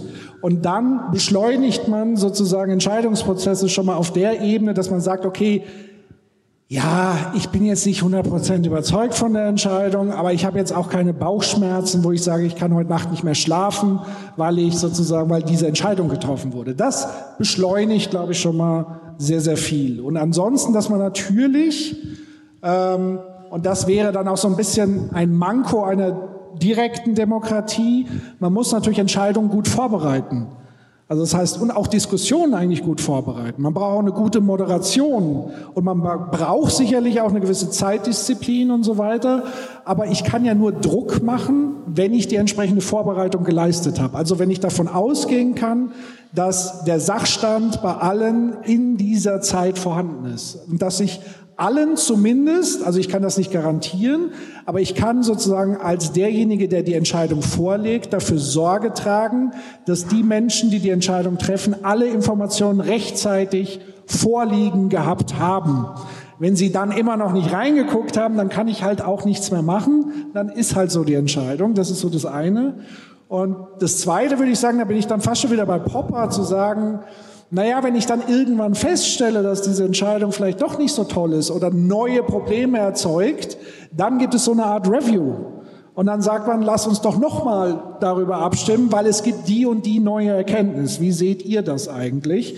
Und so, und das meinte ich auch mit so einem kontinuierlichen Vorgang, den man, den man macht, ich kenne es ganz pragmatisch so ein bisschen aus der, aus der Softwareentwicklung. Da wird ja mit solchen Tools letztlich gearbeitet, wo man auch sagt, im Grunde genommen ist das Produkt, wenn man da jetzt an ein Produkt denkt, nie fertig.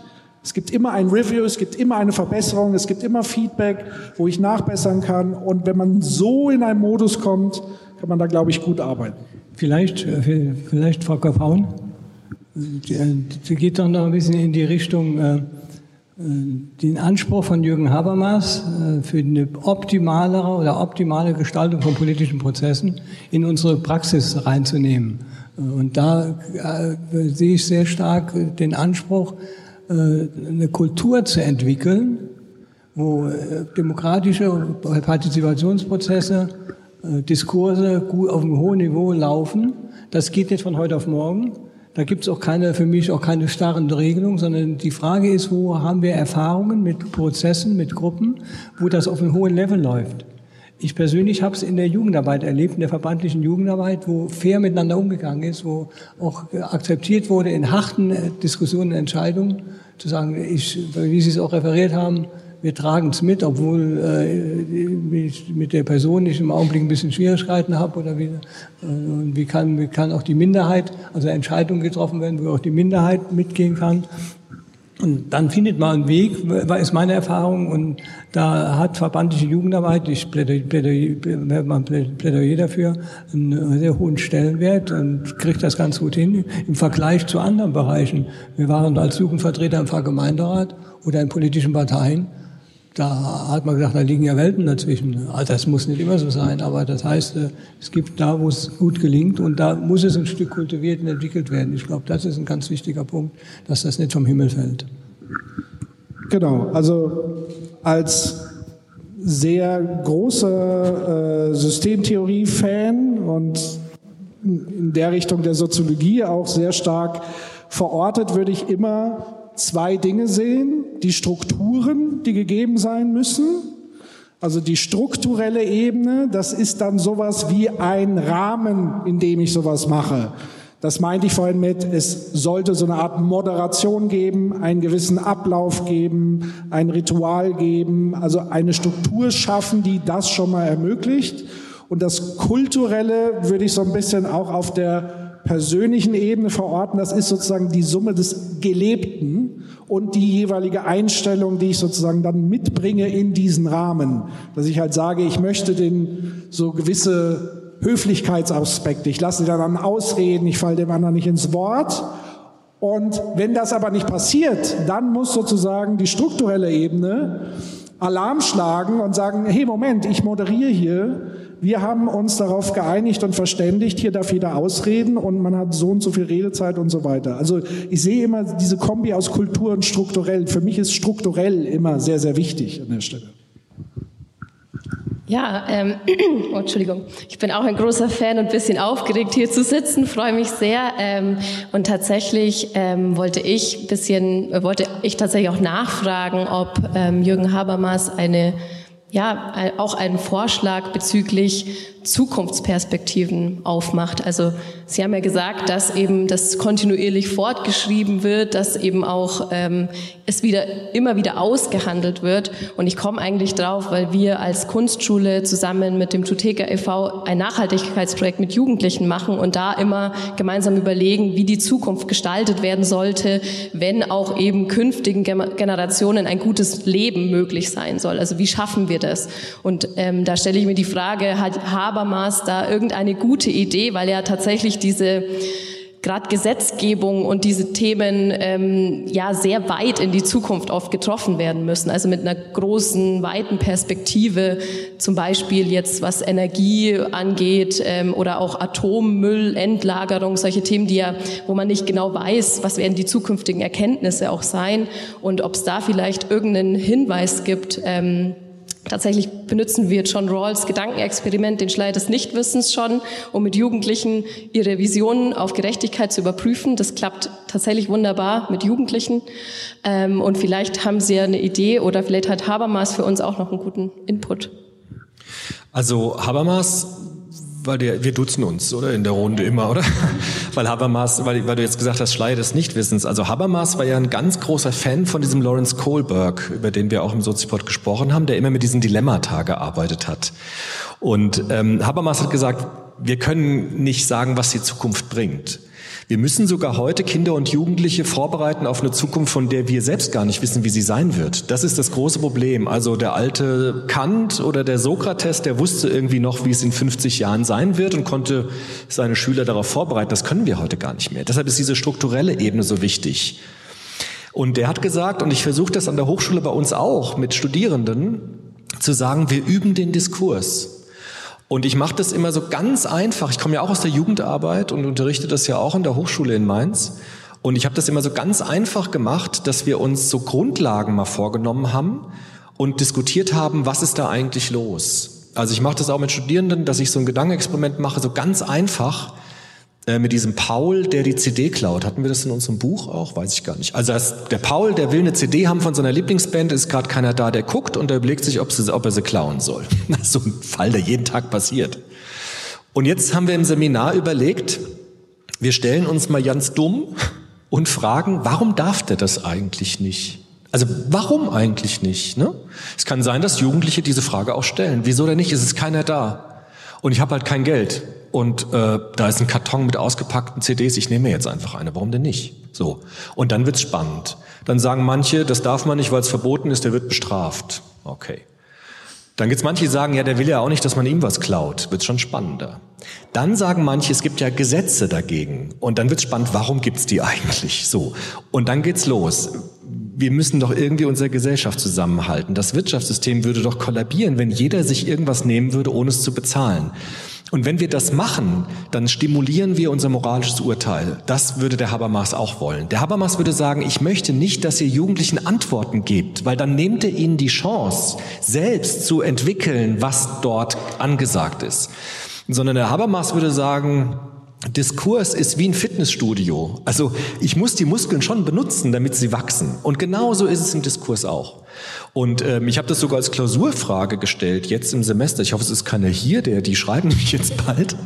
Da ist die Frage, im Jugendzentrum äh, gibt es eine Beleidigung und jemand knallt einem eine. Ja, so das passiert jeden Tag. Und jetzt die Frage, warum darf man das nicht? Und jetzt müssen die das entwickeln. Und ich gucke mal, welche Antworten jetzt kommen. Das ist sauschwer zu bewerten dann. Aber ich glaube schon, dass es da gute und schlechte Gründe gibt dafür. Ja, jetzt sozusagen. Es gibt vielleicht auch Leute, die sagen, ach, wenn es einmal passiert, okay, schwamm drüber. Hat sie irgendwie auch verdient, ja, hat ihn auch beleidigt, tut ja auch weh. Und andere sagen, okay, wenn jetzt jeder, der beleidigt worden ist, eine knallt, dann haben wir ein gesellschaftliches Problem. Und dann wird's ja interessant. Und ich glaube, wir können Jugendliche auch uns selbst nur auf die Zukunft vorbereiten, indem wir das immer wieder probieren und immer wieder ins Fitnessstudio gehen miteinander und unser moralisches Urteil durch gemeinsame Diskurse stärken. Und das wäre, glaube ich, auch die Antwort, die der Kohlberg gibt. Und das würde auch sein Freund Habermas, glaube ich, auch so sehen. Und ich würde gern noch ergänzen, nämlich eigentlich ein Dilemma, was wir heute erleben, weil du hast ja gerade gesagt, im, im Bereich Nachhaltigkeit und so weiter. Das Dilemma ist ja, dass Habermas ja sagt, jeder ist Teilhaber der Gesellschaft. Das Problem beim Thema Klimawandel ist, wir sprechen hier von Generationen später, die keine Stimme haben. Das heißt, wer vertritt diese Generation, die noch nicht geboren wurden? Wie ermöglichen wir sie Teilhabe? Weil sie werden nach Rawls irgendwann zufällig in eine Region geboren, wenn Sie Glück haben, äh, hier bei uns, wenn Sie Pech haben in Pakistan bei 30 Millionen Obdachlosen, die gerade weggespült wurden. Das heißt, wir müssen neben der Tatsache, sozusagen dieses moralische Denken im Hier und Jetzt äh, zu trainieren und auszubilden, auch immer wieder das Gedankenexperiment wagen, was würden meine Enkelkinder, Urenkel und so weiter, was würden die sich wünschen, eine Welt vorzufinden?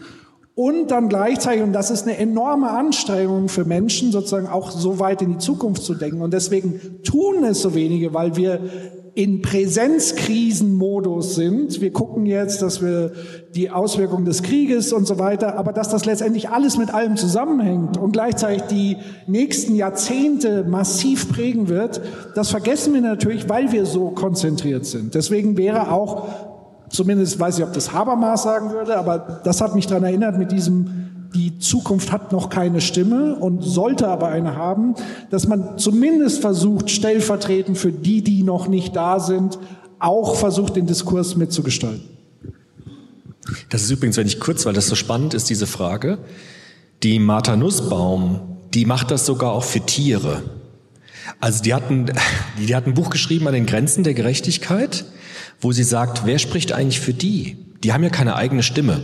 Also jetzt da Tiere, das wäre ja albern, ja. Aber sie sagt, vielleicht gibt es einen Repräsentant dieser Tierinteressen, mit der die oder der dann das einbringt, ja. Also so gibt es auch neue Versuche, jetzt nicht nur über Menschen zu sprechen, sondern auch über Tiere, über Pflanzen, über Vielleicht gibt's ja, das wäre ja schön, das mit Jugendlichen zu machen. Es gibt das Klima oder es gibt die Sonne oder es gibt das Wasser. Tatsächlich, Und, ja? Entschuldigung, im Projekt wurde letztes genau. Mal den Tieren tatsächlich eine Stimme ja. gegeben. Das war Teil, also es ging da um Tierrechte, nicht nur Tiere, Nutztiere, sondern auch Haustiere, wo die Jugendlichen einfach auch ein Problem identifiziert haben, das oft verzweckt wird. Und letztendlich kam eine Utopie des äh, Katzenhund Luigi heraus, der leider nur ein Bein hatte, mehr, weil er so misshandelt wurde. Und ja, wir hatten tatsächlich mit Augmented Reality äh, denen die Möglichkeit gegeben, ihrer Utopie quasi eine Stimme zu verleihen. Und natürlich hat Luigi auch gesprochen und ähm, für seine Rechte tatsächlich gekämpft. Und da mag man jetzt meinen, ja, das sind ja sozusagen Gedankenexperimente. Äh, mir fällt auch noch ein Beispiel ein, wo es ganz konkret in der Gegenwart der Fall ist. Ich bin mir jetzt nicht mehr sicher, welches Land es ist. Ich, ich, ich meine, es wäre Kanada oder in dieser Ecke. Äh, es gibt einen Fluss und dort wurde der Fluss zu einer juristischen Person gemacht. Und das heißt, dieser Fluss kann sich jetzt juristisch dagegen wehren, wenn er verschmutzt wird. Und das ist sozusagen dann wiederum im Habermas-Sinne die Übertragung des Rechts. Also wem gebe ich auch über Recht und das Rechtssystem eine Stimme, die sich sozusagen beteiligen können, weil das ist ja das, was wir jetzt gerade in Deutschland mit der Oder erlebt haben. Ähm, wer ist denn jetzt verantwortlich? Wer äh, äh, spricht jetzt für die Oder, wenn man so will? Ähm, und das sind so Dinge, die ganz pragmatisch auch schon in hier und jetzt sozusagen über solche Kniffe, will ich fast schon sagen, äh, letztendlich auch gelöst werden. Man muss sie halt tun. So. Ja, das ist spannend, weil man dann eben vielleicht auch mal Ländergrenzen quasi, wenn ich quasi eine aus dem Fluss heraus spreche, auch diese eben aufgetanen ja, Zwänge beziehungsweise Machtstrukturen ja eigentlich mal sozusagen wegdenken kann. Vielen, vielen Dank.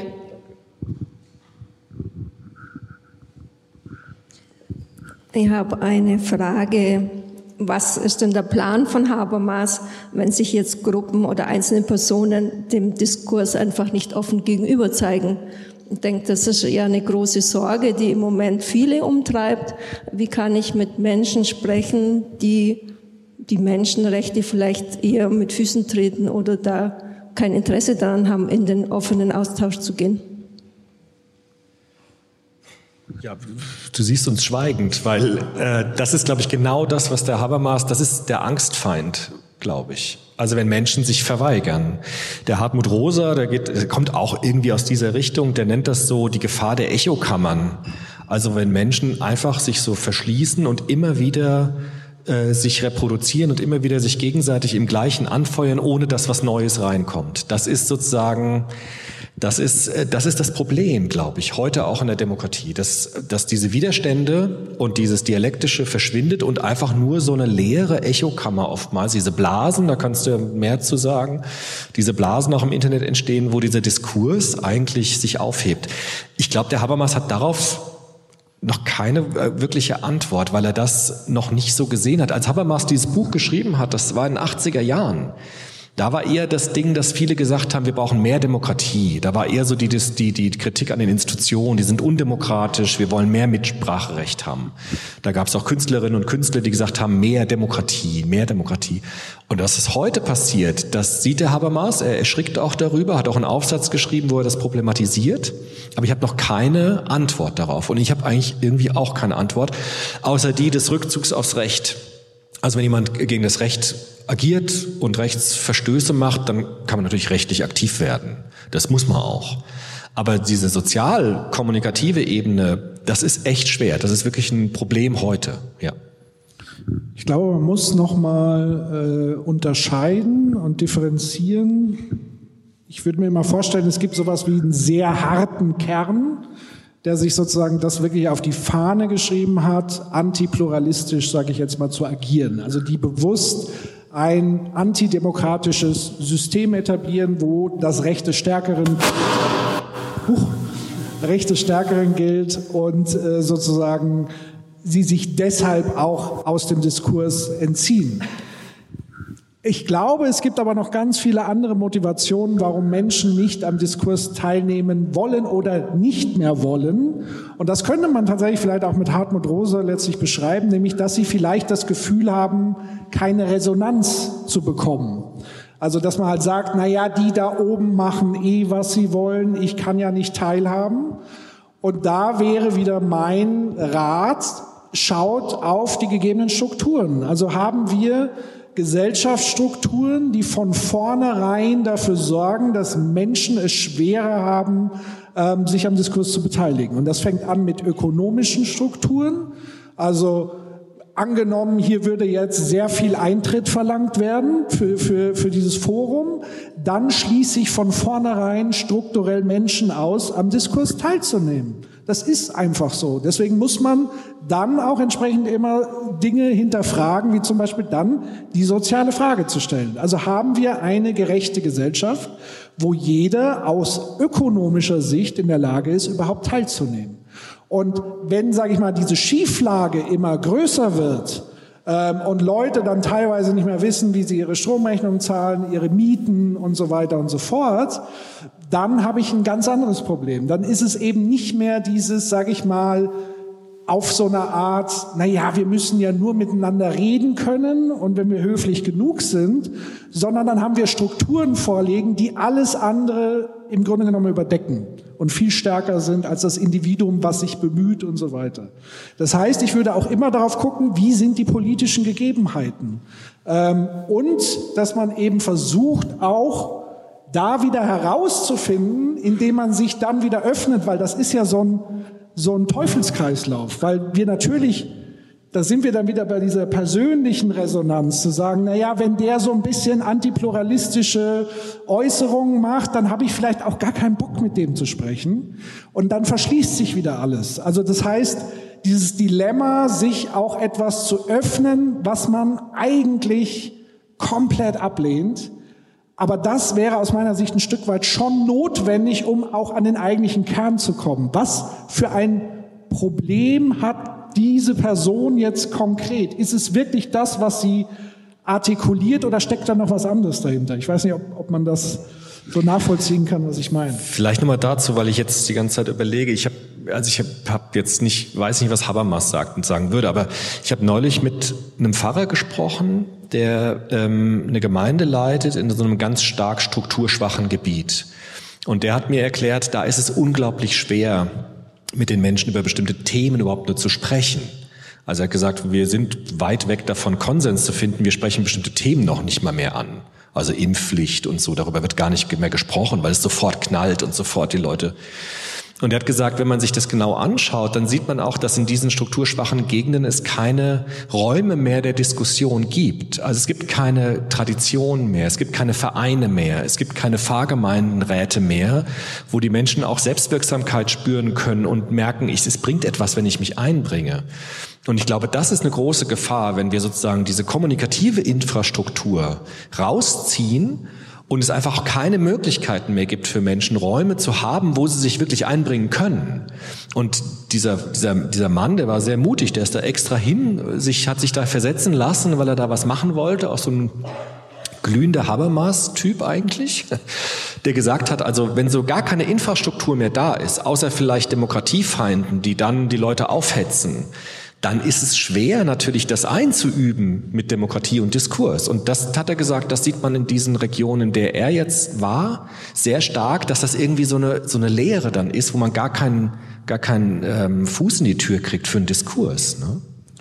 Und da gibt es wirklich sehr anschauliche äh, Beispiele auch aus der Politikwissenschaft. Gerade diese strukturschwachen Gebiete, beispielsweise im Osten Deutschlands, ähm, wo sich ich sag mal, die, die sogenannten Volksparteien im Grunde genommen komplett zurückgezogen haben, weil sie sozusagen auf Wahlforschung setzen und sagen, hier habe ich eh nichts zu gewinnen, hier investiere ich gar nicht erst meine Präsenz und meine Zeit. Und genau diese Lücken nutzen dann Antipluralisten, indem sie Familienfeste ausrichten, indem sie in die Feuerwehr gehen, dort für ihre äh, Thesen und so weiter werben. Und das ist genau das, was, was Nils gemeint hat. Wenn diese Räume sozusagen überlassen werden an die Antidemokraten, dann haben wir ein Problem. Problem. Und das würde ich auch kritisieren, ist etwas, was viele Parteien in den letzten Jahren extrem vernachlässigt haben, weil sie im Grunde genommen nur auf diese Arithmetik gucken und nur auf Wahlforschung und Meinungsforschung gucken, anstatt mal vor Ort hinzugehen, mit den Leuten zu sprechen. Und das verschärft sich ja dann wiederum, weil wenn sie jetzt hingehen, werden sie jetzt erstmal angebrüllt. Also sagen sie ja dann doppelt und dreifach, also hier will ich auf keinen Fall wieder hin. Und das ist halt so dieses Dilemma, was letztendlich auch dahinter steckt. An diesem Punkt möchte ich direkt anschließen, und zwar die Unterscheidung zwischen Demokratie leben und erleben. Das heißt also, äh, wir versuchen eigentlich mit unserer Arbeit im aktiven Part zu sein und zu sagen, wir wollen Demokratie leben. Nur was heißt Demokratie leben? Und wie wird es von den meisten Menschen eigentlich verstanden? Und momentan haben wir die Situation, dass viele Entscheidungen über die Köpfe der allgemeinen Bevölkerung darüber hinweg getroffen werden und ähm, die Menschen dann einfach sagen, ja, ich lebe zwar in der Demokratie, aber ich erlebe das nicht so. Es ist so, dass äh, mich keiner gefragt hat, ob ich mich in irgendeiner Form an einem Krieg beteiligen möchte. Dass mich keiner gefragt hat, inwieweit ich äh, so hohe Energiekosten tragen muss, was eigentlich ähm, vielen Profiteuren zugutekommt, aber nicht mir persönlich. Und eine Regierung per se wohl das Recht zu haben scheint, die Demokratie zu vertreten, ohne die Bürger zu fragen. Absolut. Und da weise ich nochmal hin auf diese verschiedenen Ebenen. Wir haben ja ganz am Anfang gesagt, es gibt sozusagen diese politische Staatsebene. Wenn man da schon ein Problem hat, sozusagen durchzudringen. Aber ich glaube, dass das Hauptproblem ist, wenn Menschen in, auch in ihrem Alltag, sei es in Arbeit, in Schule, in Vereinen, wo auch immer, auch hier keine Resonanz haben, was Demokratie erleben heißt, dann bleibt am Ende ja gar nichts mehr übrig, was Demokratie erleben heißt. Also das heißt, Demokratie auch wieder wegzuholen, rein, sage ich mal, auf dieser politischen Hauptstadtebene sondern auch mal anfangen, sozusagen auf kommunaler Ebene zu schauen, wie sind da die, Strukturier, äh, die Strukturen und die Beteiligungsmöglichkeiten, bis hin, da bin ich aber auch sehr radikal, ähm, weil ich auch so im Bereich der Organisationsentwicklung arbeite, zu sagen, wie können wir eigentlich wirtschaftliche Strukturen demokratisieren? Also es gibt ja ganz also noch nicht ganz viele, eigentlich noch viel zu wenige, aber es gibt auch Unternehmen, die erkannt haben, hoppla, wir haben Fachkräftemangel, hoppla, die jüngere Gesellschaft wird äh, immer weniger, wir haben massives Demografieproblem, worüber wir noch überhaupt nicht wirklich mehr sprechen, obwohl das Jahrzehnte bekannt ist. Und wir müssen ja jetzt was bieten.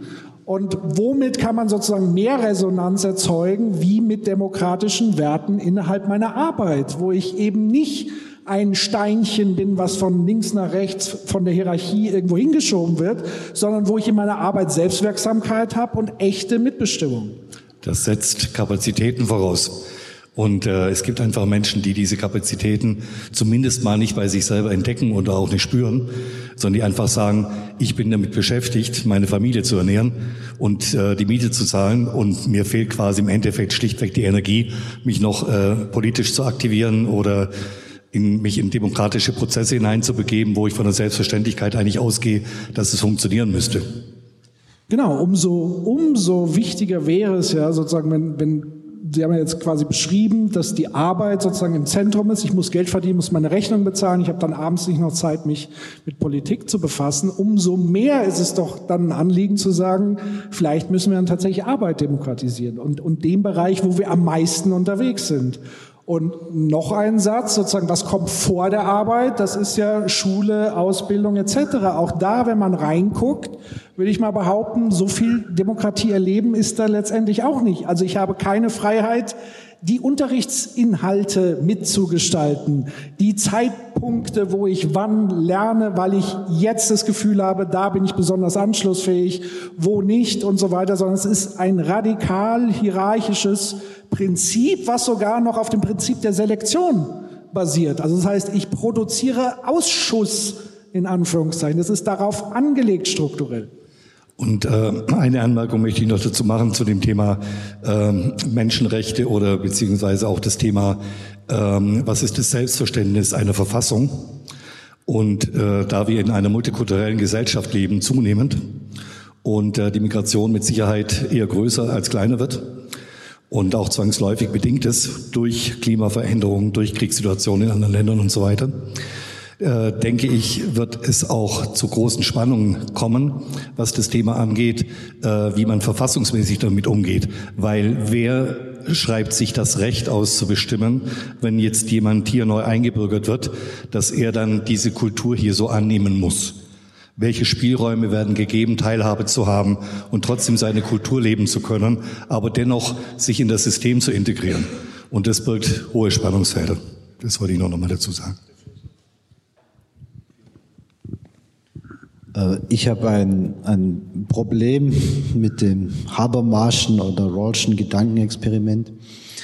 Für mich scheint es, ihr korrigiert mich, wenn ich falsch liege, nur unter der Voraussetzung zu funktionieren, dass wir irgendwie alle gleich vernünftig sind. Also, ich meine, es, es geht ja, es geht ja los bei, bei Menschen, die, die kognitiv vielleicht nicht in der Lage sind, quasi sich von dem besseren Argument zwanglos zwingen zu lassen äh, weil sie zum Beispiel äh, Behinderung haben, zu früh auf die Welt gekommen sind oder in der Kindheit äh, schlechte Voraussetzungen hatten, wie auch immer, oder vielleicht auch auf der anderen Seite gibt es ja manchmal bei sehr schlauen Menschen die Tendenz, äh, automatisch zu denken, sie sind die vernünftigsten im Raum. Also welche welche Messlatte für Vernunft legen wir denn da an? Also wenn wir dieses, wenn wir dieses Gedankenexperiment mit, mit 30 Dreijährigen machen, dann funktioniert es irgendwie nicht. Ähm, weil, weil da kann sich ja irgendwie keiner was vorstellen, dass da was dabei rauskommt. Äh, äh und wenn man jetzt sagt, vielleicht 30, 14-Jährige, dann sieht es schon besser aus und irgendwas passiert ja dann dazwischen. Und es passiert ja aber dazwischen auch nicht bei allen das Gleiche. Also ich glaube, das ist eine provokante Frage, die man vielleicht auch nicht eindeutig beantworten kann, weil es wäre ja total absurd zu sagen, ähm, ja, wir, wir sagen jetzt hier IQ von 120 und wer drunter ist, darf nicht mitmachen. Das ist ja Käse. Aber ich glaube, das ist so die, diese, diese Wichtigkeit äh, äh, zu betonen nochmal, dass die Leute ja auch befähigt werden müssen, an diesem Diskurs teilzunehmen und dass sie dass sie auch in der Lage sein müssen, sich, sich selber, also selber zu bilden, so. Also auch sie müssen in die Lage gebracht werden, sich selber auch zu befähigen. Also wenn, wenn mir zum Beispiel fällt schwer, wenn wir jetzt über Fake News reden, war ja heute schon Thema. Also jetzt zum Beispiel im US-amerikanischen Präsidentschaftswahlkampf dann äh, über Facebook diese Fake News kursieren, dass Hillary Clinton in einer Pizzeria in New York einen Kinderpornografiering betreibt. So, also dann, dann, dann stelle ich mir die Frage, muss man jetzt die äh, Fake News verbieten oder muss man die Menschen verbieten, ganz provokant, ne, die sowas glauben? Weil ähm, ich glaube, dass wenn, wenn jemand äh, einigermaßen dazu befähigt wird und einigermaßen in der Lage ist, sich selber dazu äh, befähigt, äh, befähigen, sich selber dazu befähigen kann, solche Aussagen kritisch zu hinterfragen, dann kommt er relativ schnell darauf, dass er sich denkt, das kann eigentlich so nicht stimmen und so eine Aussage, die muss ich nochmal überprüfen. Also das fällt mir oft schwer, da die Leute dürfen nicht aus der Eigenverantwortung entlassen werden, glaube ich auch, und, und müssen auch ähm, dazu immer wieder motiviert werden, sich da selber zu bilden und fortzubilden und an den Diskursen teilzunehmen. Und äh, als jemand, der mit Menschen zu tun hat und mit Menschen arbeitet, die von Behinderung betroffen sind, ist das für mich ein großes Thema. Wie gehen wir denn mit so Leuten um oder wie helfen wir den Leuten, die jetzt da nicht die besten Voraussetzungen hatten, vielleicht auch einfach äh, aufgrund von, von ja, Ursachen, die sie selber nicht beeinflussen konnten. Und äh, wie lassen wir die teilhaben an unserem Diskurs und wie tun wir ihre, ihre Stimme berücksichtigen? Oh, schwierige Fragen. Also es ist ja, das ist ja genau der Kernangriff gegen Habermas auch, den du jetzt vorgebracht hast. Also Michel Foucault zum Beispiel, das wäre so eine Art Anti-Habermasianer, könnte man sagen. Der würde auch sagen, dieses Ding mit der kommunikativen Vernunft, das ist so durchdrungen von Macht, da kriegst du doch am Ende das raus, wer dann die Macht hat. Und das ist ja auch der Angriff, der ganz lange gegen Habermas immer wieder gefahren wird. Also wer entscheidet eigentlich, was ist vernünftig? Was heißt denn das mit dem besseren Argument? Und wer entscheidet das am letzten Ende? Das ist tatsächlich genau, man könnte sagen, auch die Breitseite, die Habermas anbietet. Also Habermas würde sagen, natürlich ist der Vernunftbegriff immer ein wackeliger. Aber der Habermas würde sagen, was ist die Alternative? Also was gibt's denn für eine bessere Alternative, als zu sagen, wir versuchen es mit Hilfe der Vernunft? Weil das ist das Werkzeug, das wir haben, das uns eigentlich sehr gut zur Verfügung steht. Und gerade mit, mit Behinderung würde man doch mit Rawls ganz gut argumentieren können. Wir setzen uns zusammen und fragen, ähm, wir schauen, welche Rechte behinderte Menschen haben sollten. Und Vorsicht, du weißt nicht, ob du selbst behindert sein wirst in dieser Gesellschaft. Vor diesem Schleier des Nichtwissens unterhalten wir uns jetzt, was für Rechte behinderte Menschen haben. Das ist genau das Gleiche, wie Rawls sagen würde bei Rassismus. Also du bist Rassist, super, dann komm zu uns in den Diskurs. Aber Vorsicht, es könnte sein, dass du Teil der Gruppe bist, die du jetzt rassistisch behandelst. Willst du dann immer noch Rassist sein? Willst du immer noch behinderte Menschen diskriminieren, wenn du selbst behindert bist? Macht das irgendeinen Sinn? Das heißt, Rawls versucht ja den Egoismus gegen den Egoisten zu wenden und versucht eben zu sagen, es geht nicht um Mitleid, es geht auch nicht darum zu sagen, ich, ich habe irgendwie Gefühle für Menschen, sondern zu sagen, okay, du bist ein Frauenfeind, ein großer Macho, dann sei doch ein Macho, aber Vorsicht, du könntest eine Frau sein. Willst du dann immer noch Macho sein? Gibt es irgendein Argument der Welt, dass du dann sagen kannst, ich bin Frauenfeind, wenn du gar nicht weißt, ob du ein Mann oder eine Frau bist in der Gesellschaft?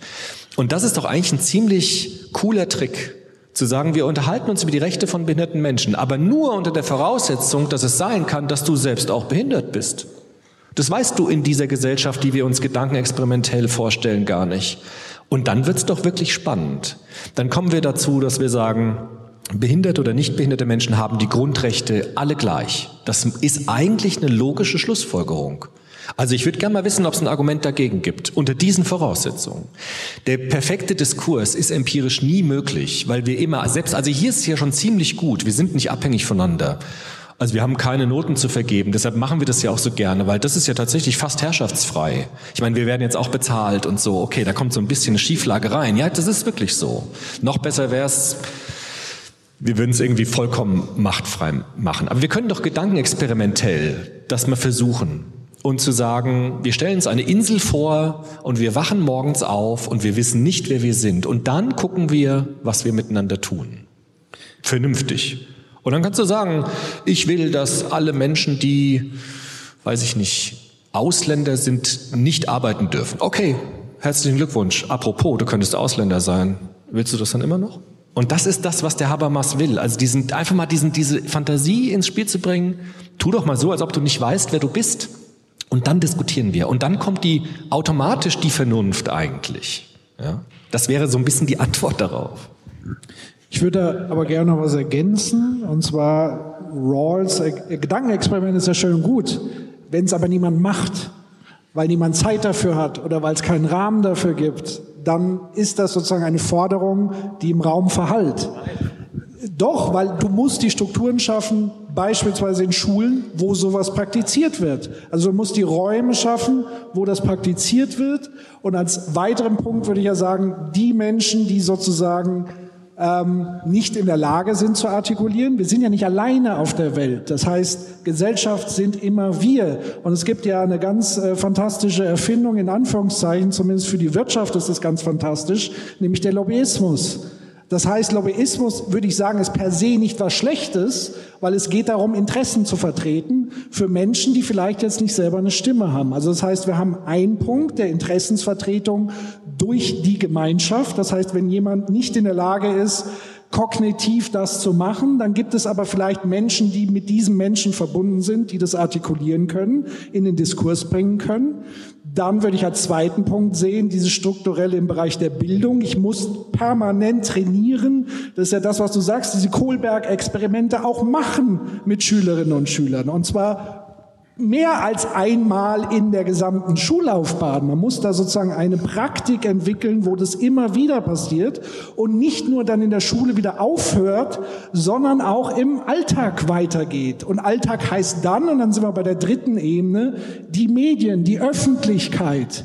Und da habe ich einen enormen Anspruch beispielsweise an unser öffentlich-rechtliches System die eigentlich den Auftrag haben, solche Rawls-Formate, es muss jetzt nicht eins zu eins sein, aber solche Arten von Debatten zu moderieren und sozusagen in Gang zu setzen. Und was ist das, was wir aber im Moment erleben zu Primetime? Das sind die schreienden äh, Debatten ohne irgendwelche Regeln, Redezeiten, jeder kann dazwischen quatschen. Und das Konzept sieht so aus, ich setze einen Pol gegen den anderen und lasse die mal so gegeneinander brüllen. Und am Ende habe ich Erkenntnisgewinn null. Ja, also mich würde es eigentlich auch schon mal freuen, wenn man Anne Will oder ähnliche Talkshows anschauen würde und sich ein einziger Politiker mal von dem zwanglosen Zwang des besseren Argumentes überzeugen lassen würde. Aber also ich weiß nicht, wie es euch geht, aber ich habe es eigentlich noch nie mitbekommen, dass da irgendjemand gesagt hat, naja, stimmt eigentlich, Sie haben recht und ich war falsch. Da nicht, aber ich würde schon sagen, ist, prinzipiell ist das schon möglich. Auch in unserer Politik gibt es das. Also diesen Austausch von Argumenten, das würde ich bei Kommunalpolitikerinnen, Politikern auch sehen. Ich wollte eine Sphäre noch ergänzen, das habe ich eben nie gesagt, nämlich die äh, Sphäre des Rechts. Das ist hier in dem, ich halte schon ich habe das so wie ein Schutzschild vor mir. Äh, das Recht, wenn jemand behinderte Menschen misshandelt, dann kann ich ihn anzeigen weil es ist eine Straftat. Ich muss mit dem nicht mehr vernünftig diskutieren, ist das richtig oder ist falsch, weil es gibt ein Rechtssystem, das schützt diese Menschen. Die Frage ist, worauf gründet sich das Rechtssystem?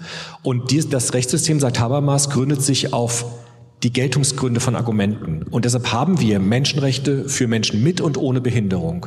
Und deshalb werde ich mit jemandem, der behinderte Menschen misshandelt, werde ich nicht lange diskutieren, sondern ich werde ihn anzeigen, weil er dann bestraft wird. Das heißt, nur weil es keiner praktiziert, heißt es nicht, dass es dadurch richtig wird. Das ist ganz wichtig bei Rawls. Wenn wir eine Gesellschaft haben, in der alle lügen, heißt das nicht, dass die Lüge wahr wird. Das ist ganz wichtig. Und das ist dieser, deshalb hat der Habermas diesen Wahrheitsanspruch noch so. Der sagt, selbst wenn alle Menschen auf der Welt eine Lüge immer wieder wiederholen, wird diese Lüge dadurch nicht wahr, nur weil alle sie sagen. Und das ist der Maßstab, nämlich zu sagen, wir gucken uns das an und wir argumentieren. Und dieses Argumentationsprinzip ist unabschließbar. Ja? Jetzt kommt, endlich haben wir mal ein bisschen Beef. Da das aber, also ich gebe dir recht, das Recht ist das entscheidende Kriterium. Aber es muss jemand geben, der dieses Recht einstreitet. Und, und da haben wir einfach in der Gesellschaft Schieflagen. Also es gibt beispielsweise bei uns in Würzburg ganz aktuell einen super krassen Fall. Es gibt einen, einen sozialen Wohnbau, wo Familien drin leben unter katastrophalen Bedingungen. Also mit Schimmel und Pipapo. Und diese Beispiele gibt es zuhauf in Deutschland, wo diese Wohnanlagen sozusagen von gewinnorientierten Konzernen letztendlich äh, betrieben werden. Aber, und die Kommune weiß das zum Teil, macht aber nichts und die Leute, die da drin wohnen, können diese Stimme nicht erheben, weil sie nicht in der Lage sind, das zu tun, weil es zum Teil alte Menschen sind, die noch nicht mal aus dem Haus mehr kommen, weil sie im 13. Stock leben und der Fahrstuhl ist kaputt. Das heißt, da muss dann äh, der Pflegedienst kommen und denen die Einkäufe hochbringen. Und das meine ich halt, wenn dann niemand die Stimme erhebt für diese Menschen und das Recht einklagt, dann haben wir ein Problem. Dann nutzt mir das Recht alleine eben nicht. Ja, ich, ich zucke, es tut mir leid. ähm, also ich finde den, den Schleier der Unwissenheit für zukünftige Generationen, für das Klimathema sinnvoll. Ich finde grundsätzlich in jeder Debatte, wo ich versuche, was zu entscheiden, finde ich das Gutes anzuwenden. Aber ich finde, die erste, das erste, was man tut, muss immer sein, möglichst alle Menschen dazu zu befähigen, an dem Diskurs teilzunehmen. Immer. Also, und wenn das andere Arbeitsmaterialien sind, wenn das mehr Zeit bedeutet, wenn das bedeutet, ich brauche jemanden, der übersetzt ist, ich brauche jemanden, der vielleicht schwierige Argumente erklärt, der sich die Zeit nimmt und Argumente für und wieder vorher in aller Seelenruhe mit den Menschen durchspricht. Weil ich glaube ehrlich nicht, dass jeder Politiker in den 50ern, der etwas gegen Frauen hatte, sondern da wird der eine oder andere dabei gewesen sein, der überzeugt war, ich tu doch was Gutes für die Frauen. Also zu dem Thema und Behinderung bitteschön genau das Gleiche. Also die Menschen müssen für sich selber sprechen können und nur in Härtefällen kann ich dann sagen, okay, da spreche ich für diesen Menschen, weil ich mich so gut ich kann bemühe für diesen Menschen also mich so gut wie möglich bemühe, mir vorzustellen, was wäre, wenn ich der Mensch wäre, was würde ich wollen, wovon ich keine Ahnung habe, weil ich mir einige Lebenssituationen ehrlich gesagt gar nicht vorstellen kann. Genau, deswegen ist dieses Fürsprechertum am Ende nur die Notlösung. Und deswegen sage ich, guckt auf die Strukturen, die Teilhabe verhindern. Und an diesen Strukturen muss gearbeitet werden. Und dann kann sich Politik nicht zurückziehen und Antipolitik machen, sondern sie muss in die Gesetzgebung gehen und dann wieder neues Recht schaffen, die das letztendlich ermöglichen. Ich fände trotzdem, also ich fände noch vielleicht eine Idee oder so schon spannend, wie wir da hinkommen. Also Herr Köffer und ich arbeiten im Tandem. Wir haben beide Sozialwirtschaft in Kempten studiert. Er hat seinen Master in gesellschaftlichem Wandel und Teilhabe gemacht. Ich meinen im Führung und Management im Sozialwesen. Ja, so. Das heißt, wenn wir beide schon zu zweit diskutieren, hat jeder bei gewissen Themen einen Wissens- und dadurch oftmals auch einen Diskussionsvorteil, den anderen zu sagen, ich habe aber recht. Und äh, deshalb fände ich eine Antwort schon spannend, dahingehend zu sagen, wie gehe ich damit um, mit, mit Unwissenheit, damit dass nicht jeder Mensch sich ständig liest, sich permanent intensivst weiterbildet. Wie gehe ich damit um? Naja, auch da würde ich sagen, ich hatte ja vorhin so ein bisschen diesen Zeitfaktor, Räume zu schaffen, als erstes Mal, wo ich das überhaupt kann. Das Großartige an den äh, sozialen Medien oder dem Internet und so weiter ist ja tatsächlich, dass wir eigentlich die Produktionsmittel für Wissensgenerierung in unseren eigenen Händen mittlerweile haben. Ansonsten war das ja früher, das ist ja ganz am Anfang mit Mittelalter, da musste man schon im Kloster tätig sein, um überhaupt an Bücher zu kommen. Ähm, das heißt, das kann auch nur ein gemeinschaftlicher Prozess sein, den ich aber auch ermöglichen muss letztendlich. Und ermöglichen heißt dann wieder für mich auch politisch ermöglichen. Das heißt, was passiert denn im Moment? Wir sprechen davon, wir müssen die Industrie retten und so weiter. Ist alles gut und richtig. Der Bäcker um die Ecke ist gut und richtig und wichtig. Aber wo ich dann weniger höre, sind sozusagen ähm, soziale Institutionen, die sowieso schon die ganze Zeit auf Kante genäht waren, was sozusagen ihr Finanzierungsmodell angeht. Und dann ist ja die Frage, was passiert mit denen? Also eben diese Räume, die, und deswegen war mir nochmal wichtig, Habermas reinzubringen, der diese Ökonomiekritik gegeben hat, zu sagen, es gibt Gesellschaftsbereiche, die gehören nicht in die ökonomische Marktlogik hinein, weil sie können nicht in dieser Logik diesen Profit erzeugen, sondern es sind Dinge, die eine Gesellschaft investieren muss, weil das Ergebnis ist nicht Money, sondern Wissen, Erkenntnis, Diskursfähigkeit, Bildung etc. Das lässt sich eben nicht in diese Logik übertragen. Und deswegen wäre da mein, mein Plädoyer tatsächlich politisch die Rahmenbedingungen entsprechend auszurichten. Ich würde gerne noch mal einen Aspekt aufgreifen, den ihr gerade schon genannt habt, nämlich diese Demokratie in einem ganz großen Bereich unseres Lebens in der Arbeit. Und ich habe in meinem Arbeitsleben ähm, ganz viel mit Betriebsräten zu tun. Ich arbeite bei der IG Metall hier im Allgäu und ich kann ganz direkt erkennen in unserer Tätigkeit, dass diese Demokratie, diese Mitbestimmung, diese Teilhabe, was ja schon als Argument gebracht wurde, bring dich ein in der Arbeit, komm zu mir als Fachkraft, das ist tatsächlich aber nicht gewollt. Also unsere Erfahrung hier im Allgäu ist tatsächlich auch, dass effektiv Menschen angegangen werden, die sich als Betriebsrat einsetzen wollen, die Mitbestimmung, die Demokratisierung im Betrieb vorantreiben wollen und da einerseits angegangen werden persönlich, auch rechtlich, wo ich auch feststellen muss, dass unser Rechtssystem ein Rechtssystem zwar ist, aber da auch sozusagen diese Schieflage festzustellen ist, wer muss denn sein Recht für was durchsetzen? Und Rechtsprechung ist immer politisch. Ist immer interessengeleitet. Also da ist es nicht so, dass ich völlig ohne Interessen, ohne Hintergrund Rechtsprechung betreibe. Also auch da ist ein, ein, ein großes Manko sozusagen ähm, nochmal, was die Menschen daran hindert, Demokratie auch in den Betrieben umzusetzen, nämlich die Angst davor zu haben, dass ich auch durch Rechtsprechung nicht zu meinem Recht komme, ja, an der Stelle. Und eben auch, dass vermeintlich diejenigen, die gut wirtschaften können in einer Demokratie, die Demokratie im Betrieb tatsächlich verhindern. Und dieser Spruch Demokratie endet nicht am Werkstor, das mag ein alter Spruch sein, aber der ist aktueller denn je. Und letztendlich ist dieses Thema der Mitbestimmung, der Teilhabe an einem so elementaren Teil in meinem Leben, nämlich meine Arbeit, immer noch sehr vernachlässigt. Also politisch auch sehr vernachlässigt. Es wird wenig diskutiert, es wird vorangetrieben durch ähm, Vorschläge aus den Gewerkschaften, vom Deutschen Gewerkschaftsbund, das Betriebsrätegesetz zu modernisieren. Aber das läuft alles sozusagen unter ferner Liefen. Also auch hier muss man politisch nochmal vorantreiben, dass diese Mitbestimmung für die Menschen im Betrieb möglich ist.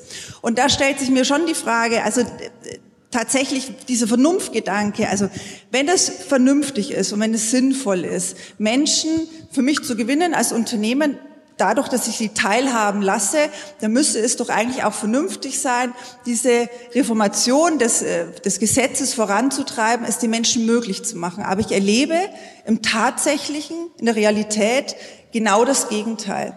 Menschen werden effektiv daran behindert, an ihrem Arbeitsplatz mitzubestimmen. So, und da stellt sich mir die Frage, wenn dieser Vernunftbegriff da endet, wo sozusagen Interessen beginnen, Gibt es denn da irgendeinen Lösungsansatz äh, der Philosophen, welchen Weg man da denn eingehen kann? Weil rein im Diskurs werden wir es leider so nicht hinbekommen, sondern man braucht hier tatsächlich auch nochmal das politische Engagement und die politische Erkenntnis der Handelnden, dass Mitbestimmung eben auch in diesem Bereich wichtig ist. Ich glaube, ich würde sozusagen die diskursive Ebene noch nicht mal als kategorisch ausblenden, sondern auch mal noch ein bisschen auf die Historie zurückkommen, wie Gewerkschaften sozusagen ja entstanden sind. Das sind ja aus wirklich extrem prekären Zuständen, sag ich mal, der sogenannte Manchester-Kapitalismus, wo ganz heftig üble Arbeitsbedingungen, Kinderarbeit etc. Daraus ist ja sozusagen dann diese Arbeiter- und Gewerkschaftsbewegung entstanden. Und heute würde ich sogar sagen, ich würde die Unternehmensleitungen, und das tue ich zum Teil auch, ich würde sie sozusagen da abholen, wo sie sich in ihren Logiken befinden, weil die befinden sich ja immer in der ökonomischen Logik. Es ist ja auch immer eine Frage, welches Menschenbild vertreten Leute? Wie sind sie sozialisiert worden? Wie haben sie im Studium BWL gelernt? Wie haben sie Ökonomie gelernt? Und meistens war es eine klare Strömung und so weiter. Und deswegen würde ich sagen, es gibt so eine Art Menschenbild, die oder eine Vorstellung von Demokratie, die zum Beispiel sagt, naja, also diese Mitbestimmung ist ja ganz schön und nett, wir müssen aber hier Business machen und das wird ja dann alles viel langsamer und so weiter. Äh, wir müssen doch jetzt hier durchentscheiden und, und pipapo. Da würde ich sagen, nein, es gibt mittlerweile genug Beispiele von Organisationen und hochprofitablen Unternehmen.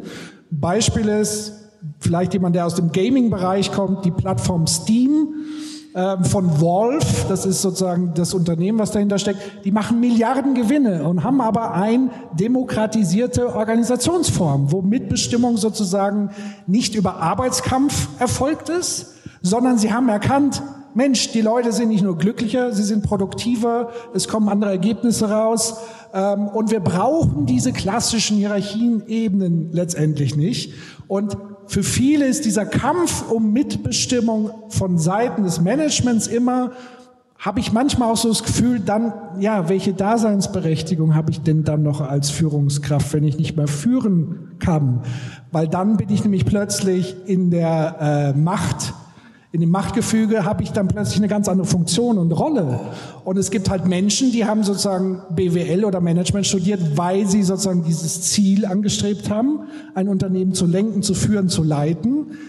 Was ich sozusagen als, Unter da würde ich nochmal differenzieren zwischen Unternehmertum, also Leute, die wirklich eine Idee haben und irgendwas bewerkstelligen, Aber die größten, großen Unternehmen, wo auch Gewerkschaften Thema sind, das sind ja angestellte Manager, die haben sozusagen mit diesem, mit diesem Grundrisiko und diesem Grundunternehmertum eigentlich gar nicht mehr viel zu tun, sondern da geht es eigentlich nur noch darum, sozusagen Entscheidungs Kompetenz zu haben und Dinge durchzuentscheiden. Also das heißt, diese diskursive Ebene ist auch nochmal ganz wichtig zu erklären, dass Demokratie in Unternehmen nicht automatisch bedeutet, keinerlei Profit mehr zu machen oder ökonomisch schlechter darzustellen. Im Gegenteil. Im Gegenteil, dann Mitarbeiterinnenzufriedenheit äh, steigt, Attraktivität auf dem Arbeitsmarkt steigt, Fachkräftemangel haben wir gerade schon thematisiert.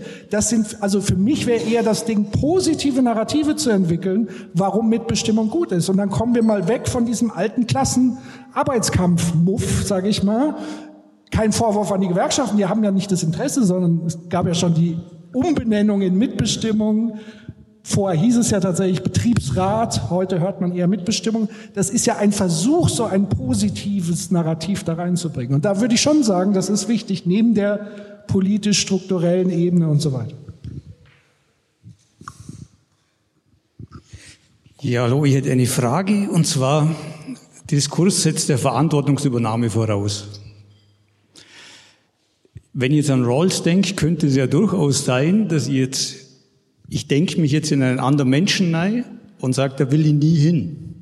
Also ich kann das ja sozusagen negieren. Das heißt, ich bin jetzt vermögend, ich weiß, ich kann das meinen Kindern vermachen, also werde ich vielleicht auch alles tun, damit ich meine Position halte. Das heißt, ich habe jetzt eine Verantwortungsübernahme, die jetzt vielleicht nicht solidarisch für die Gesamtgesellschaft ist, sondern eine Verantwortungsübernahme für was viel Kleinzelligeres. Wie löst denn das Habermas auf? Naja, also der Rawls würde sagen, der Schleier des Nichtwissens heißt eben, stell dir, also du weißt nicht, ob du reich bist oder nicht in dieser Gesellschaft, über die wir sprechen. Und dann ist die Frage, ob sich jemand davon lösen kann, von seinem Reichtum und, und sich vorstellen kann, wie es ist, ist, nicht reich zu sein. Wenn er das nicht kann, ist es natürlich ein Problem. Aber wenn ich, ich, ich stelle mir vor, ich habe eine Gesellschaft und für die muss ich Gesetze machen und ich weiß nicht, ob ich arm oder reich bin.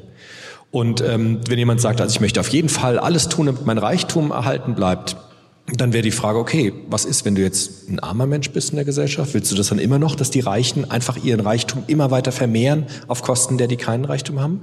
Würdest du das noch wollen, wenn du nicht reich wärst? Das ist das Gedankenexperiment. Da können sich manche Menschen darauf einlassen und manche sind so gefangen in ihrer Lebenswelt, dass sie das nicht können wahrscheinlich. Aber Rawls, nochmal vielleicht zu sagen, auch was der Habermas will, es geht nicht darum, das ist kein pädagogisches Modell jetzt im expliziten Sinne, zu sagen, also wir müssen jetzt diese, man kann das machen, Planspiele und so, das mache ich ja auch. Aber es geht darum, was ist eine vernünftige Begründung für Gesetze, generell. Und da sagt Rawls, wenn wir vernünftig Gesetze entwickeln wollen, ist dieser Schleier des Nichtwissens ein tolles Gedankenexperiment. Dass das nicht alle machen können, weil sie so gefangen sind in ihrer Lebenswelt, ist empirisch immer der Fall. Aber es ist einfach eine Möglichkeit, sich zu überlegen, welche, welches Gedankenexperiment kann ich mal machen, um vernünftig Gründe dafür geltend machen zu können, dass bestimmte Gesetze richtig sind. Und das ist das, was der wollte. Dass es da Menschen gibt, die da nicht mitmachen wollen und können, das ist empirisch vollkommen klar. Ja, aber vielleicht ist zum Beispiel, zeigt uns Amerika gerade auf, also ich glaube, der ganze Konflikt, der gerade läuft, ich nehme den so wahr, dass die, die männliche, weiße, christliche patriarchale Struktur möchte genau so bleiben, wie sie sind. Und deswegen äh, machen vielleicht die Republikaner Dinge, die sind ja völlig abstrus. Aber das ist eben für mich so, wie kann ich, weil das ist also meine Wahrnehmung, kann ich, kann ich über einen Diskurs wirklich jemand erreichen, der halt wirklich sagt, ich will weiß-christlich und patriarchal strukturiert bleiben. Die Frage ist ja die spannende, ist das überhaupt noch sozusagen, also ich glaube, die, die Kraft, die die investieren, um diese Strukturen zu erhalten, liegt auch darin begründet, dass sie merken, dass sozusagen diese Macht bedroht ist. Ähm, ich weiß gar nicht, wer das mal gesagt hat, Baudrillard oder so, ähm, dass sozusagen Machtstrukturen, wenn sie aufgedeckt werden, also allein, dass wir darüber sprechen, dass es sowas gibt, wie patriarchalische Strukturen, die wirken und so weiter, decken wir im Diskurs eigentlich Machtstrukturen auf, die bisher verborgen waren, die selbstverständlich waren für lange Zeit für viele. Deswegen gab es ja eine Zeit, ähm, Kant musste sich das ja sozusagen heute auch vorwerfen lassen, der war Rassist, der war Antisemit, weil auch die gesamte Zeit durchweg antisemitisch, rassistisch konnotiert war und es dort eine selbstverständliche Normalität war. Aber in dem Moment, wo eine Demokratie das thematisiert und in Frage stellt, decke ich diese Machtstrukturen auf und ermögliche überhaupt mal das zu hinterfragen. Und was dann meistens passiert ist, wenn man Machtstrukturen in Frage stellt, die vorher schön verdeckt waren, dann beginnt die Macht in Anführungszeichen sich zu wehren. Und das schwächste Argument, was man dann als Macht asymmetrische Instanz machen kann, ist Gewalt anwenden. Also das heißt, das, was wir gerade im Iran zum Beispiel ganz aktuell erleben, ist, dass plötzlich Menschen den Mut haben, vor allen Dingen junge Frauen, auf die Straße zu gehen gegen die alten weißen Mullers, die, die Bärtigen, und dieses System komplett in Frage stellen. Und was passiert?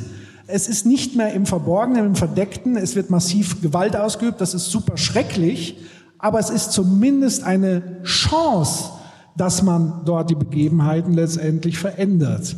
Ähm, das heißt, das ist etwas, was nie schön und glatt und so weiter aufgeht. Wir werden nicht schön und glatt ähm, sozusagen Machtstrukturen verändern können, nur im herzlichen Gespräch. Das, das ist, glaube ich, aber auch nicht das, was Habermas sagt, sondern es ist harte kontinuierliche Arbeit und es ist eher so, wenn dann Gewalt ins Spiel kommt, dass man sagen kann, seht ihr, das ist sozusagen außerhalb unseres demokratischen Verständnisses. Und da stehen wir als Gesellschaft dagegen, als Demokratinnen und Demokraten. Und dafür werden wir letztendlich auch aufstehen und kämpfen, wenn es sein muss, sozusagen als Verteidigung dessen. Das heißt, die Quintessenz wäre jetzt ja politische Bildung und die Verantwortungsübernahme und das Hinstehen für das, was man erkennt. Also ich würde es auch nochmal umdrehen. Also wenn es jetzt nur diese alten weißen Männer, die Sexisten sind, geben würde, hätte sich ja nie was verändert. Aber es scheint ja nicht so zu sein, dass es nur alte weiße Sexisten gibt. Sonst würde sich das ja nicht verändern. Sonst gibt es ja mehr. Und wir, Gesellschaft verändert sich. Was wir heute für Diskurse führen, da würde ich schon noch mal eine Lanze brechen, auch für den Habermas. Wir reden heute über Dinge, über die mein Großvater gar nicht denken konnte, weil Menschen plötzlich eine Stimme bekommen und sagen, wir wollen Rechte einfordern. Und wir haben Diskurs, dass wir das hier können, dass wir hier so reden können, ist in anderen Teilen der Welt überhaupt nicht denkbar. Dass wir so offen sprechen, dass wir sagen können, es gibt Demokratiegefährdung in Betrieben, weil die, weil die, weil die Betriebsräte immer schwächer werden. Das ist wichtig, dass wir das öffentlich sagen können. Dass wir über Frauenrechte sprechen, dass wir über Postcolonial-Geschichten sprechen können. Das ist sehr, sehr wertvoll. Jetzt kann man sagen, es gibt immer die alten weißen Männer, die Sexisten sind. Das ist auch so. Aber es gibt sie nicht nur. Und ich glaube, sie werden in manchen Teilen der Welt weniger. Das ist eine optimistische Vorsage. Kann auch sein, dass sich das wieder ändert. Nur ich würde schon entgegenhalten, wir haben große Möglichkeiten. Wir haben auch, wir sind schon ein bisschen weiter gekommen, glaube ich schon. Ich würde sagen, ja, super, ist alles gut, ist alles richtig, aber ich muss noch ein bisschen Wasser, äh, Wein in Wasser, äh, Wasser in Wein gießen, so rum geht's. Weil äh, mir war jetzt ein bisschen zu stark in der, äh, vom Habermas weg, ein bisschen zu stark die Linie von John Rawls dabei, der ja im Grunde gerade im Kommunitarismus Kontroverse äh, vorgeworfen kriegt, nicht ganz zu Unrecht. Äh, die setzen ja da an und sagen, okay, das ist die beste, die vornehmste, die äh, weiteste entwickelte Form von Liberalismus. Aber im Grunde ist Rawls auch ein Stück Liberalismus.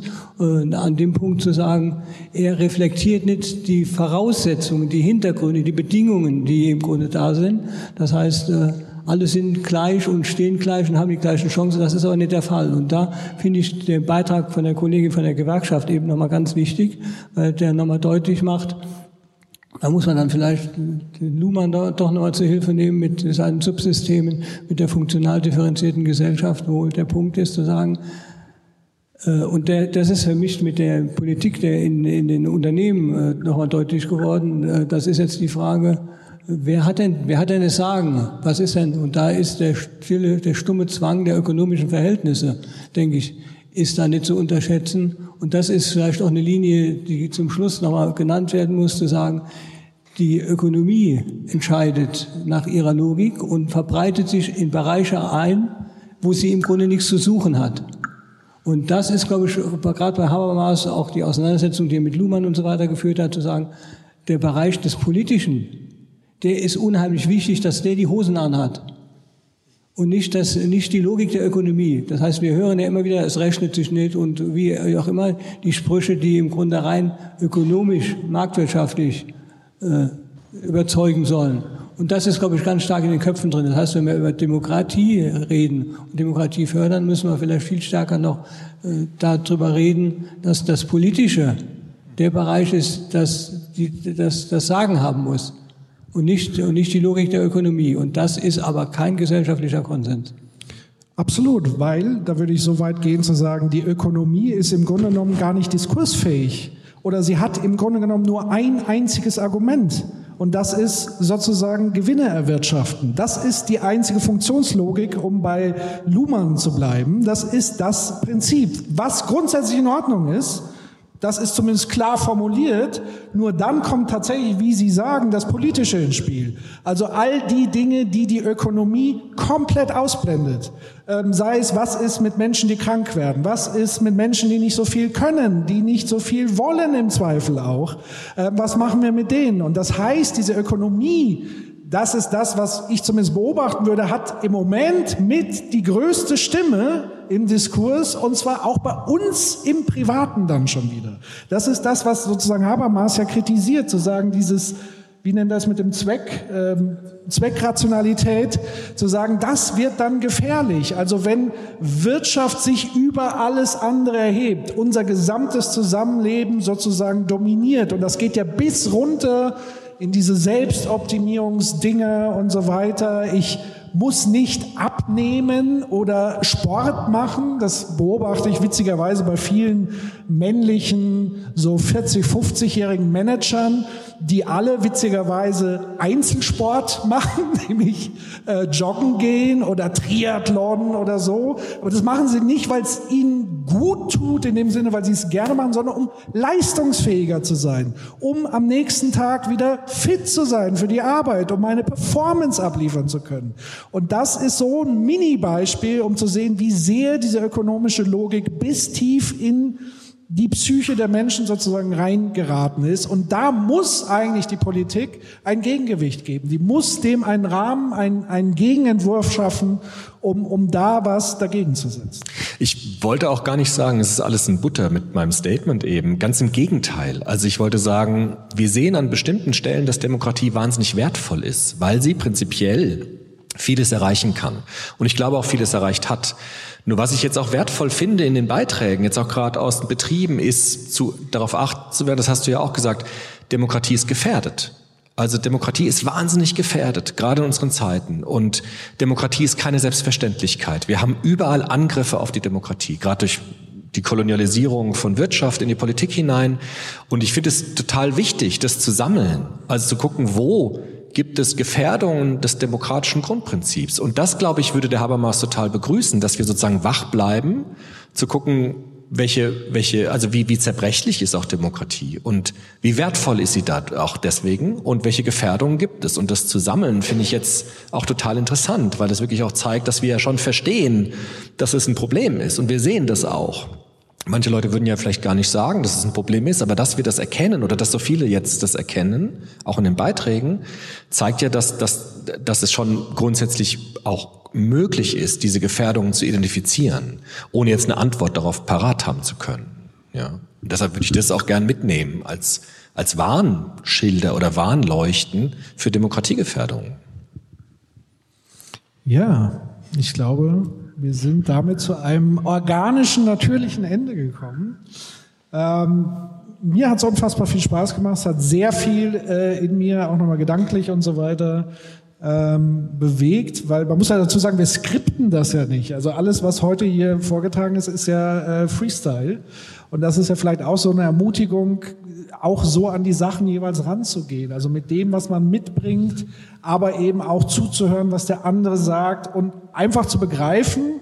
Und das ist ja auch so ein bisschen das, was man kritisieren könnte mit dieser Marktlogik.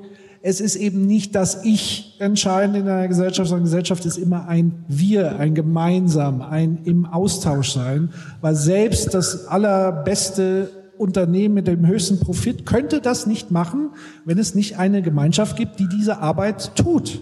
Ähm, und deswegen darf man sich nicht äh, dahingehend so ein bisschen verleiten lassen, dass sozusagen das Ich immer im Vordergrund steht. Das ist wichtig, auch in Sachen der Menschenrechte. Das ist ja sozusagen auch dieser dieses Spiel des Gegensatzes, aber das Ich gibt es nicht ohne das Wir. Das ist, glaube ich, nochmal ein ganz entscheidender Gedanke.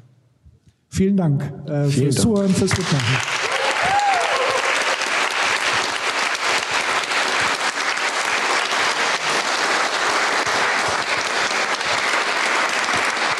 Der Soziopod live in Kempten. Vielen, vielen Dank.